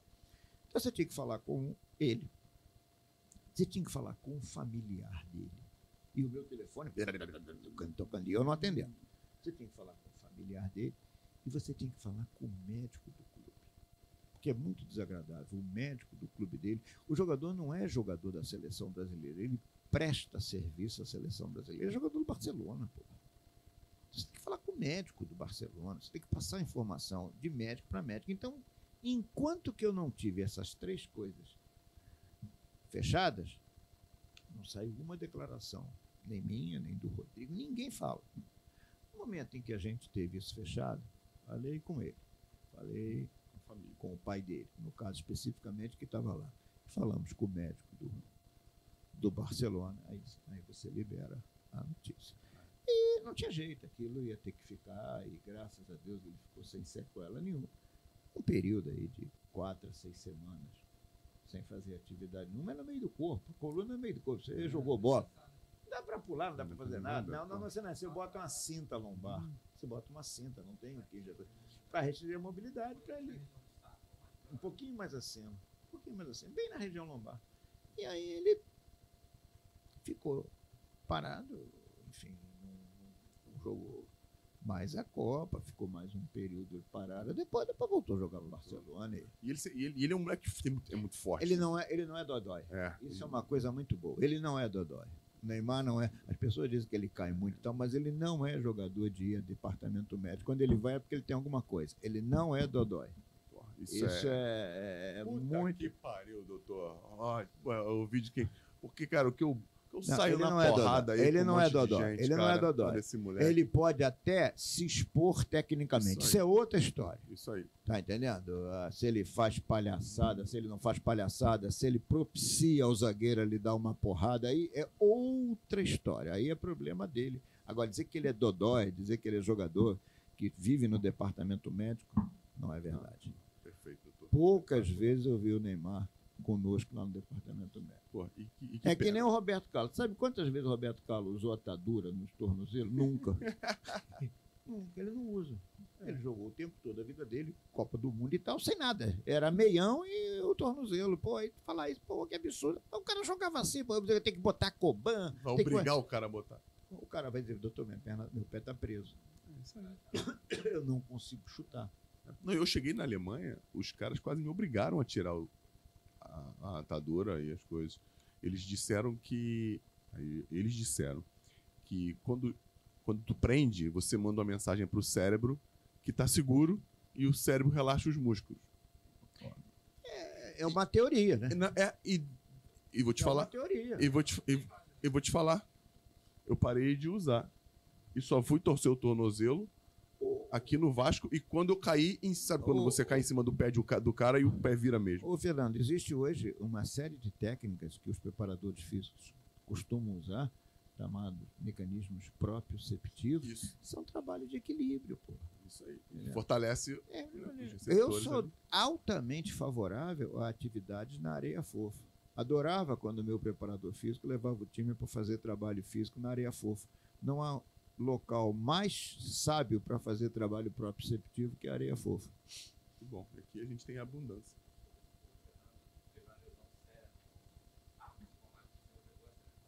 Ah, pegou. Pô. Não, até um tempo atrás eu encontrei não sei quem que falou que o Flamengo não tinha pago ainda. o- Ah, Alguém falou, não. É, porque eu contei aqui já, eu acho, quando eu quebrei o rosto, foi um Fla-Flu no Maracanã. E eu não vi. Bateu, ficou dormente, eu não sabia o que eu queria jogar. E o Júlio que me. Tu vai sair, tu vai sair. Eu falei, vou sair porra nenhuma, tu vai sair. Aí chamou o doutor, aí o senhor veio e falou, vambora. Aí eu falei, o que, que tem? O que, que tem? Eu lembro que o senhor me levou pro hospital depois do jogo. Ou foi, ou não foi nem depois do jogo. Foi- não, não, foi, foi à noite. Boa noite. A gente foi à noite pro, pro Aí hospital. a minha memória também não pode ser tão boa, né, chefe? A gente foi à noite pro hospital, que eu não sei qual foi. Né? E eu, tô, eu falei, "E aí, doutor, o que que faz? Você falou, nada, só abre aqui por dentro, enfia um, um aramezinho, um negocinho e puxa pra fora. Eu falei, caralho, doutor, isso aí. É isso mesmo. lembra, tu lembra Os caras brincam hoje com isso. Doutor Ricardo. Era Ricardo Foi alguma coisa? Ricardo Cruz. Ricardo Cruz. Faleceu de Covid. Ricardo Cruz. Foi, foi, Faleceu foi isso, de Covid. Foi isso. Me Faleceu de Covid. Faleceu de Covid. Puta Isso, de um isso. profissional. Isso, eu conheci um buco maxilo, que foi tratado do meu filho lá em casa. E ele falou que era Pupilo, tinha sido Pu- residente. pupilo dele. de Covid, o Ricardo. Caramba. E ele era um dos caras Puta, fera, né? terraço. Foi ele que mexeu no, no Renato também? Que o Renato quebrou também o rosto. Não, o. Renato, quando quebrou, foi o doutor Augusto Serra, que é otorrino, mas que fazia essa parte. Mas também foi diferente disso, né? O Renato foi aqui. E foi, é, foi mais do lado, Mais do né? lado, É. mais do lado. Doutor, e aquele time de 2009, campeão brasileiro, doutor? Seu trabalho.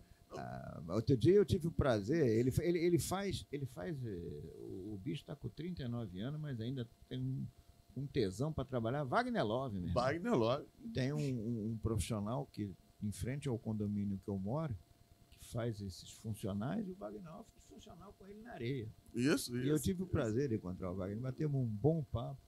Era um time que se sobressaiu, né? Porque se você fizer uma análise, tinha as dificuldades do Flamengo, Ainda financeiras, Muito. muito grandes, e a gente foi, né?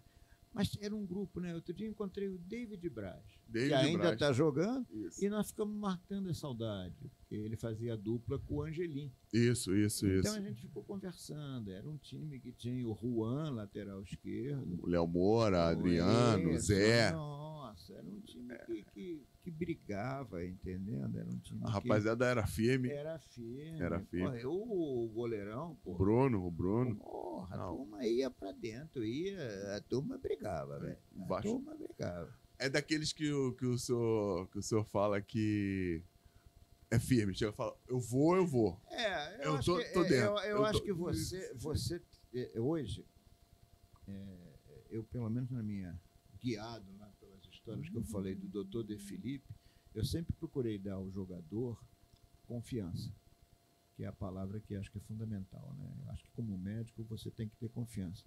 Eu digo o seguinte, a medicina tem um lado espiritual no negócio, porque quando eu digo para você que eu vou te operar, no momento que você deita na maca para ser operado, o teu corpo é dividido por duas pessoas. Quem faz anestesia e quem vai te operar.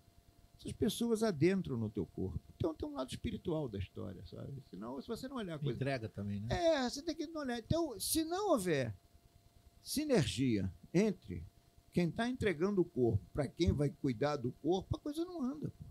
Tem que ter sinergia, pô. Tem que ter esse lado espiritual no negócio.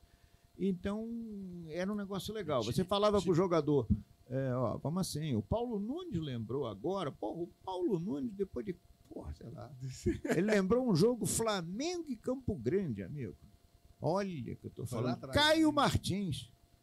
Campo Grande não tá na primeira divisão há vi- tri- 20 anos. 30, não, 20 não, mais de 30, 30 anos. E, e aí ele caiu e ele tava. Pô, eu falei, Paulo, levanta e vai jogar. Paulo, levanta e vai jogar, Paulo. Ele falou, pô, o senhor me deu um esporro. Não, não te dei esporro, eu só te dei força. É, não é esporro isso. Força, porque o cara tem dúvidas. É dúvida, é natural. O cara ter dúvida, o cara tem. Fica preocupado. Aí você diz, pô, vai, pode ir que tá bem. A autoestima do cara levanta, porra. É natural É aí. levantar. Ainda mais vindo de alguém que ele respeita. É, mas, mas, aí, mas aí é o que eu estou te falando. Tem que existir uma palavra, respeito. É isso aí, de alguém Ah, que tem que haver. Por isso que eu sempre procurei é, é, é, criar um relacionamento com os jogadores em que houvesse é, é, carinho, decência, mas respeito. Isso aí. Respeito. É, ele pode ser o craque da bola, eu sou o craque da medicina. Aí a coisa funciona. Porque senão a coisa não vai andar. Não só do jogador. Treinador, preparar. As pessoas ficam, ah, vocês que trabalham em futebol, o diretor manda. Não, o diretor não manda. Não. O diretor não manda. O diretor, o treinador, é igual quando você chega no consultório e diz para alguém da sua família tem que operar, e você vai fazer pergunta, mas tem mesmo? Mas por quê? Isso é a coisa mais natural do mundo. Pô. Então o diretor fica, mas vai voltar quando? Aí fica alguém, mas tá. Entende? Pô, mas não tem como dar um jeitinho. Isso eu acho isso. Isso não é forçar a barra. Isso não significa que tu vai se fazer para agradar as pessoas. Agora, tem que ter credibilidade. É Se você aí. não tiver credibilidade, o sistema te engole. Já teve um dia que o senhor teve que botar o, o pau na mesa ali. Falou, não, o cara não vai porque ele não tem condições, eu não vou. Já. Já tive que. Vou dizer mais fácil. Você pensa que é fácil cortar o capitão da seleção brasileira 24 horas antes de começar a Copa do Mundo?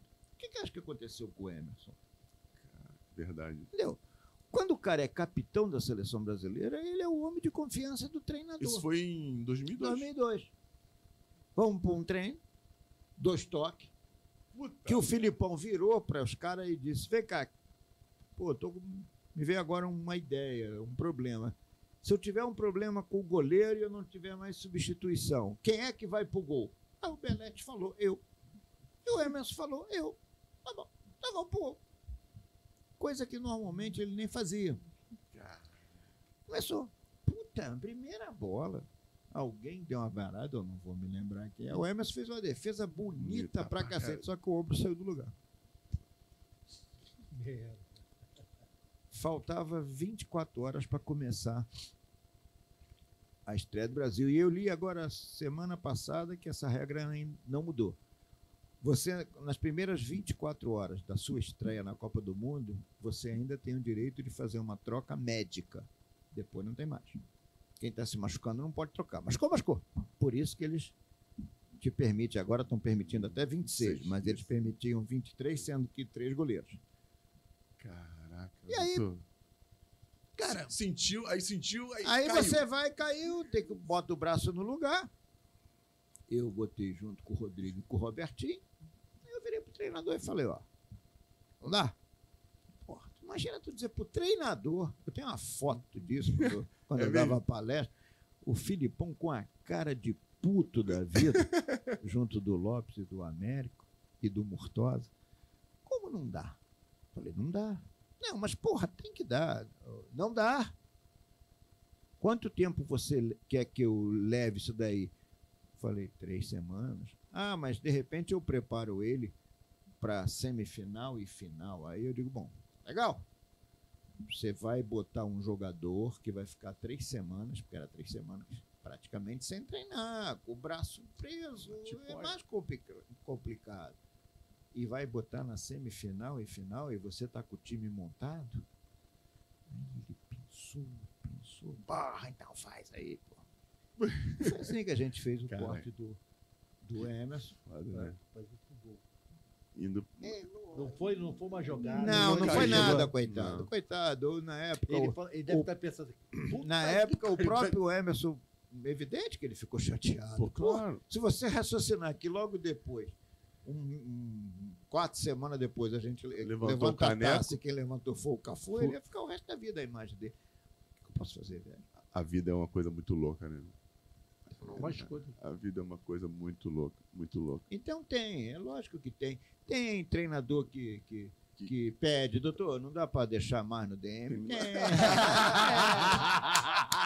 é, é lógico que tem. Aí você tem que saber lidar com Lidar isso, tem que saber trabalhar, você tem que saber ver o grau. Tem treinador, porra, mas não, não volta logo? Não, não volta. É, eu acho, a minha vida foi muito desse- nesse- durante esse período. Eu acho que as coisas acontecem conforme você vai dando credibilidade ao seu trabalho ou não. Se você for vulnerável, ah, o sistema te engole, o jogador te engole. Eu hoje, hoje eu vejo, eh, eh, eu sempre boto isso, a congresso, eu vim agora de um congresso em Floripa, brasileiro de ortopedia, teve uma mesa redonda sobre isso e tal. Eu acho que, eu sempre disse o seguinte, eu sou o homem que segura um puta de um guarda-chuva grandão. E as pessoas que estão em volta, fisioterapeuta, fisiologista, nutricionista, psicólogo, estão debaixo do meu guarda-chuva com direito a ter seu guarda-chuvinha. Todo mundo vai ser chefe. Agora, tem coisas que você tem hora de. Ah, não, é assim. Assim que vai ser. E hoje eu vejo algumas coisas um pouco fora disso. Isso. Eu fico olhando, entendendo? Não, mas a termografia, o exame de não sei o que, diz que o cara não pode jogar, não, porque deu que talvez ele possa lesionar. Pô, talvez ele possa lesionar. É, meu amigo, eu só sou médico, porra. Você faz prevenção, mas, pô, você tira, às vezes, um jogador de um jogo, o jogador também. Eu, eu, eu escuto história que, pô, do clube tal não pode bater tantas faltas que é proibido que não pode bater. Mas, pô, cacete, como é que tu não vai treinar? Como é que tu vai fazer gol de falta, Se porra? tu não treina a falta. Aí Porra. depois, a, aí a imprensa Mete a porrada. mete a porrada que a seleção não faz tantos gols de, ah, gols de falta todo tempo, que o Eu- Flamengo não fazia gols de acho falta que, tempo. que Se não treina, pô. Eu acho que isso é, é- é- é- é muita informação, você está me entendendo? É, você tem que saber passar a informação, porque senão a cabeça do jogador fica complicada, a cabeça do treinador, eu vou e digo, pode jogar, aí vem alguém, não, é melhor não jogar não. tá. Porra! Entendeu? Como é que o cara faz, O porra? intrujão. o É, intrujão. é. O médico fala e o intrujão. É, mas é porque eu acho que Porque Tá tem, muito- faltando- tem- tem muita gente em volta, É, né? e também, clubes. mas está faltando alguém que diga, "Oh, não, não, não. Quem dá esta decisão sou eu. Ah, então ah, não é assim, então muito obrigado, eu vou pegar minha mala e vou embora. Aí que eu acho que é que está faltando. Porque se o cara for embora, o cara não tem qualidade para ser médico aqui fora. Ele precisa de estar na mídia para toda hora poder ter um um oba-oba, ele precisa estar no Instagram, ele É. precisa estar com a carinha fazendo foto, para botar a carinha bonitinha. E eu nunca fiz isso, velho. Graças Entendi. a Deus. Eu toquei minha vida. Orgulho realmente de saber que as pessoas até hoje me respeitam por trabalho, por seriedade. É muito comum você escutar um cara, puta, eu tive num grupo de boleiro, pô, o nego fala bem para você, não é legal. O senhor falou aí algumas vezes, doutor Serafim. Foi o doutor Serafim que eu acho que salvou o da Silva, teve uma pneumotórax É, no O jogo. Dr. né? Ronco tava lá, pô. Lembra da Silva Volante? Volante. Sim. Um mag- magrinho, tá? Sim, sim, sim. 2005, a É, gente. o Serafim salvou muita gente, né? Muito jogador, muito jogador nosso que eh, uma eu. pneumotórax. É, lá é, em esse Fort- menino em que hoje está jogando, acho que no Santos, Camacho, Sim. ele era um jogador que tinha sido dito que não tinha, ele tinha um problema de ordem cardíaca, que não podia mais jogar futebol, e o Serafim botou ele para jogar.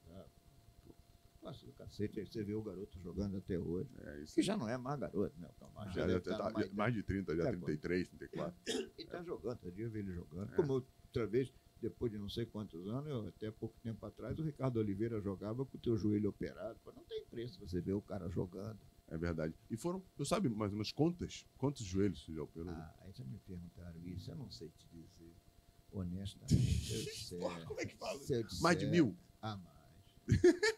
Na vida, como médico? ah, Porra, mais. Muito mais. Muito mais. Muito mais. 5 mil Ah, joelhos não, operados. não sei se chega a Joelho 5 mil, mas é muito doente. Pô. Você entenda bem, eu, tenho, eu faço 43 anos de formado. Desses 43, eu tenho uns 36 só trabalhando com cirurgia de joelho. Porque você, no início, você, quando sai da residência, você toca tudo, né? Depois tu começa a se especializar. Pô, eu tive fora, tive na Alemanha, tive na França. Aí você vai a congresso, você vai fazer o que a gente chama de cadáver leve, vai aos Estados Unidos, treina em cadáver. Então, e assim você vai colocando a vida em prática. Caraca, eu tô muito, muito É bom. maneiro. O jogo mais triste, que foi mais Para mim, foda, assim, pra você, assim, foi uma merda, assim, dentro da tua vida aí. É, não, vou, vai ficar melhor pra, pra, pra galera ter. Uma, uma carreira de nos clubes, é, no Flamengo não tem como, né? 34 anos dentro do mesmo lugar. E na seleção. É, fala pra gente, assim. Eu, da eu seleção, acho que o jogo mais triste da seleção foi o 7x1. Foi 7x1, imagino. Foi o jogo mais triste, porque Imagino. eu acho que a gente sabia que talvez não ia conseguir ganhar, mas levar de 7 é foda. É- Isso, é ruim. isso. O jogo era muito difícil. É, né? agora no Flamengo, cara, um jogo triste do Flamengo. Deixa eu pensar aqui. Sim. É difícil você dizer, porque, mas eu diria que talvez uma final do- da Copa do Brasil que nós perdemos para o Paulista de Jundiaí, Santo André. Santo André. Santo André. Isso Santo aí. André. No Maracanã. No Maracanã em 2004. É, que na hora que eu estava saindo com o Júlio César, chutaram a porta do meu carro. Amassaram a porta do Santo André.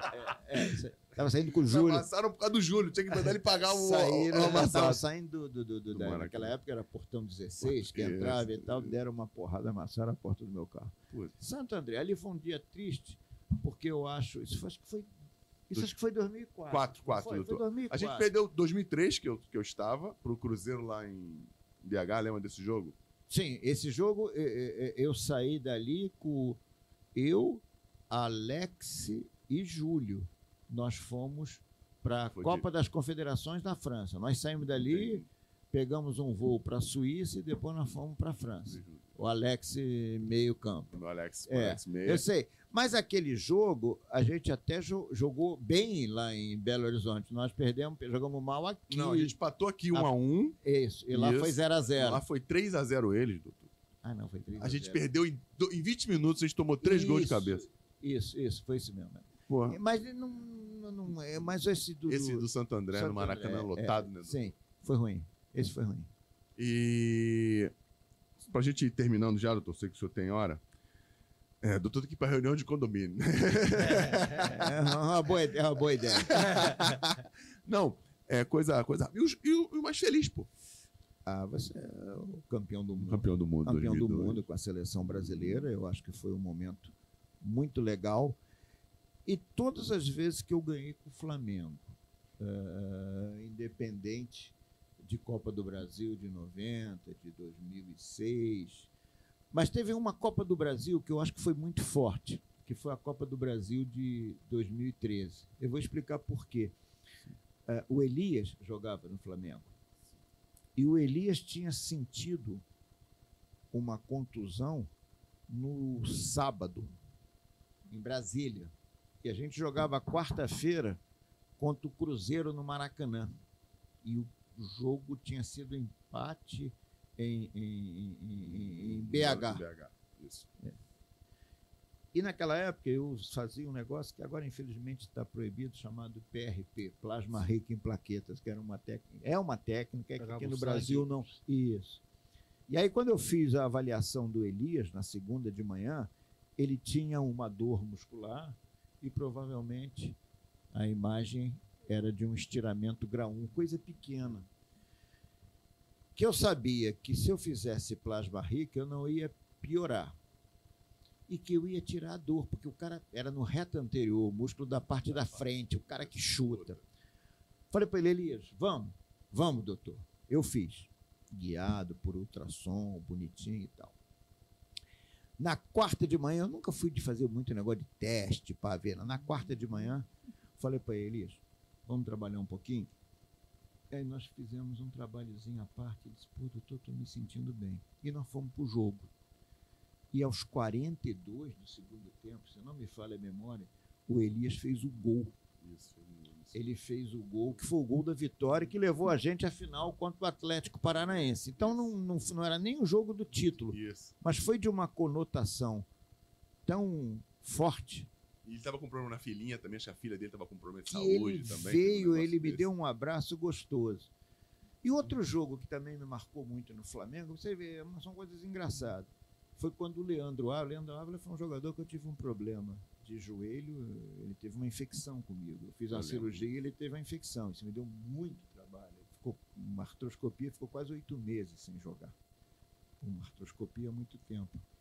E nós jogamos contra o Vasco. Esse jogo eu me lembro que ele deu uma caneta no Felipe.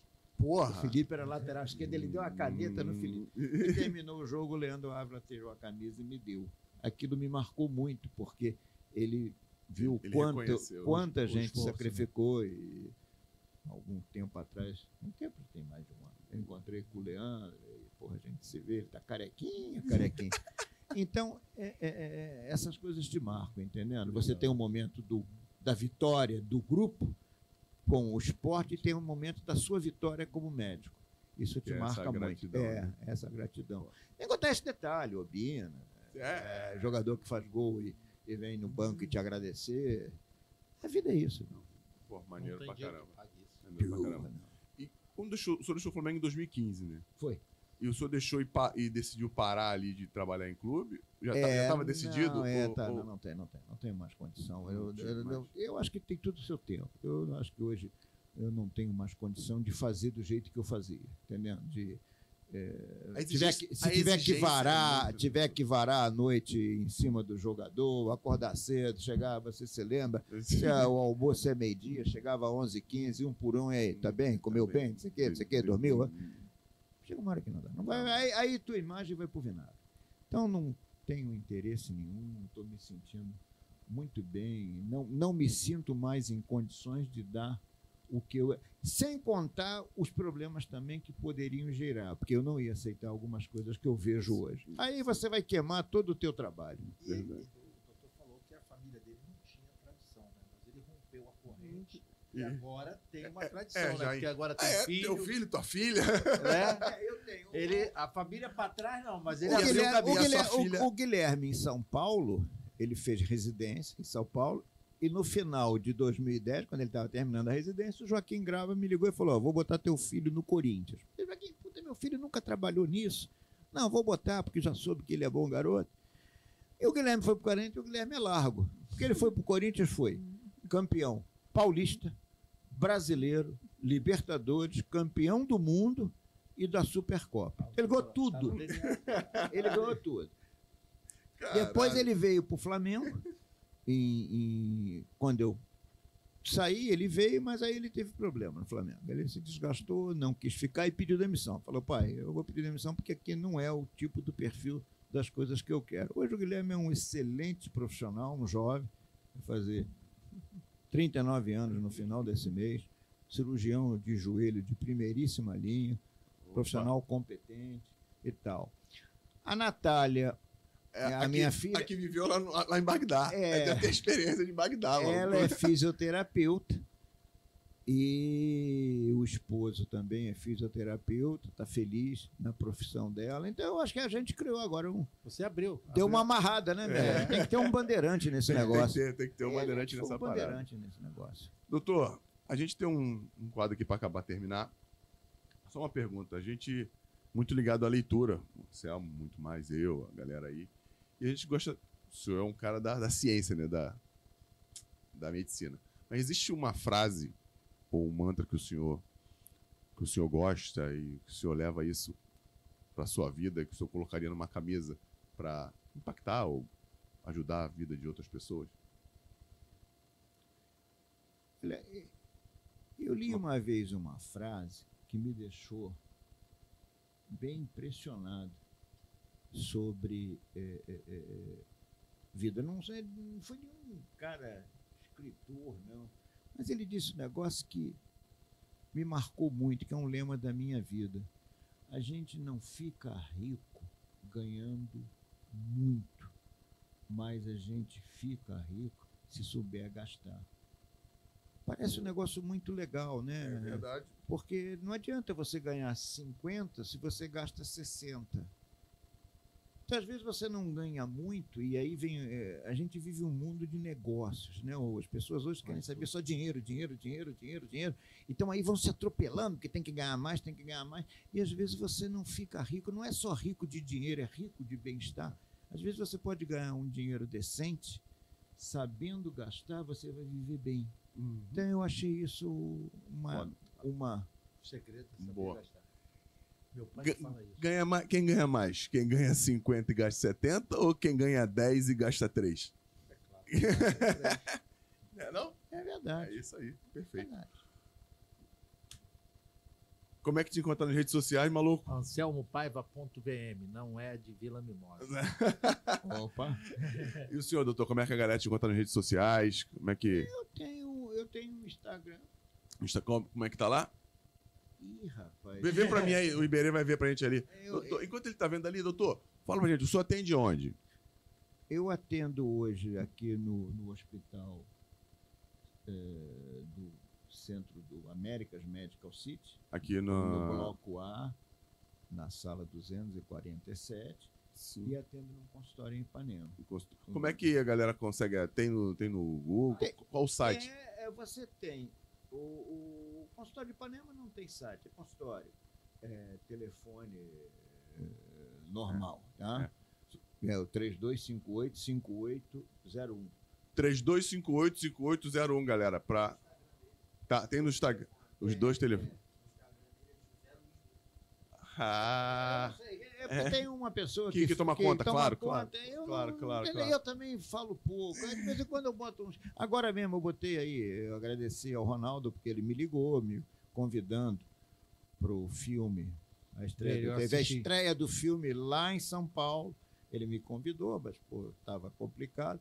E depois eu fiz o agradecimento, isso virou até história da Globoplay, as pessoas estão vendo. E é legal, porque também, depois de 20 anos, sai uma coisa que é real. E ele dá uma, uma valorização muito grande ao trabalho que a gente fez. Então eu boto, aí eu ligo para a pessoa e digo, ó, bota isso aí e tal, mas eu não sou mais devagar com esse negócio, entendeu? show de bola. Pra encontrar você, Iberê, como é que fala? E você, Patrick, como é que faz pra te encontrar? E você, Mayara, como é que vai pra te encontrar, Mayara? Eu vou descobrir e vou falar aqui. Eu vou descobrir e vou tocar aqui. Botar na abertura. É isso aí. Storycast, arroba Storycast. Para me encontrar é Fernando.04 Santos. Clica no sininho para notificações, por favor, galera. Compartilha, deixa o like. Que falar do que o Dr. Ronco falou pra gente.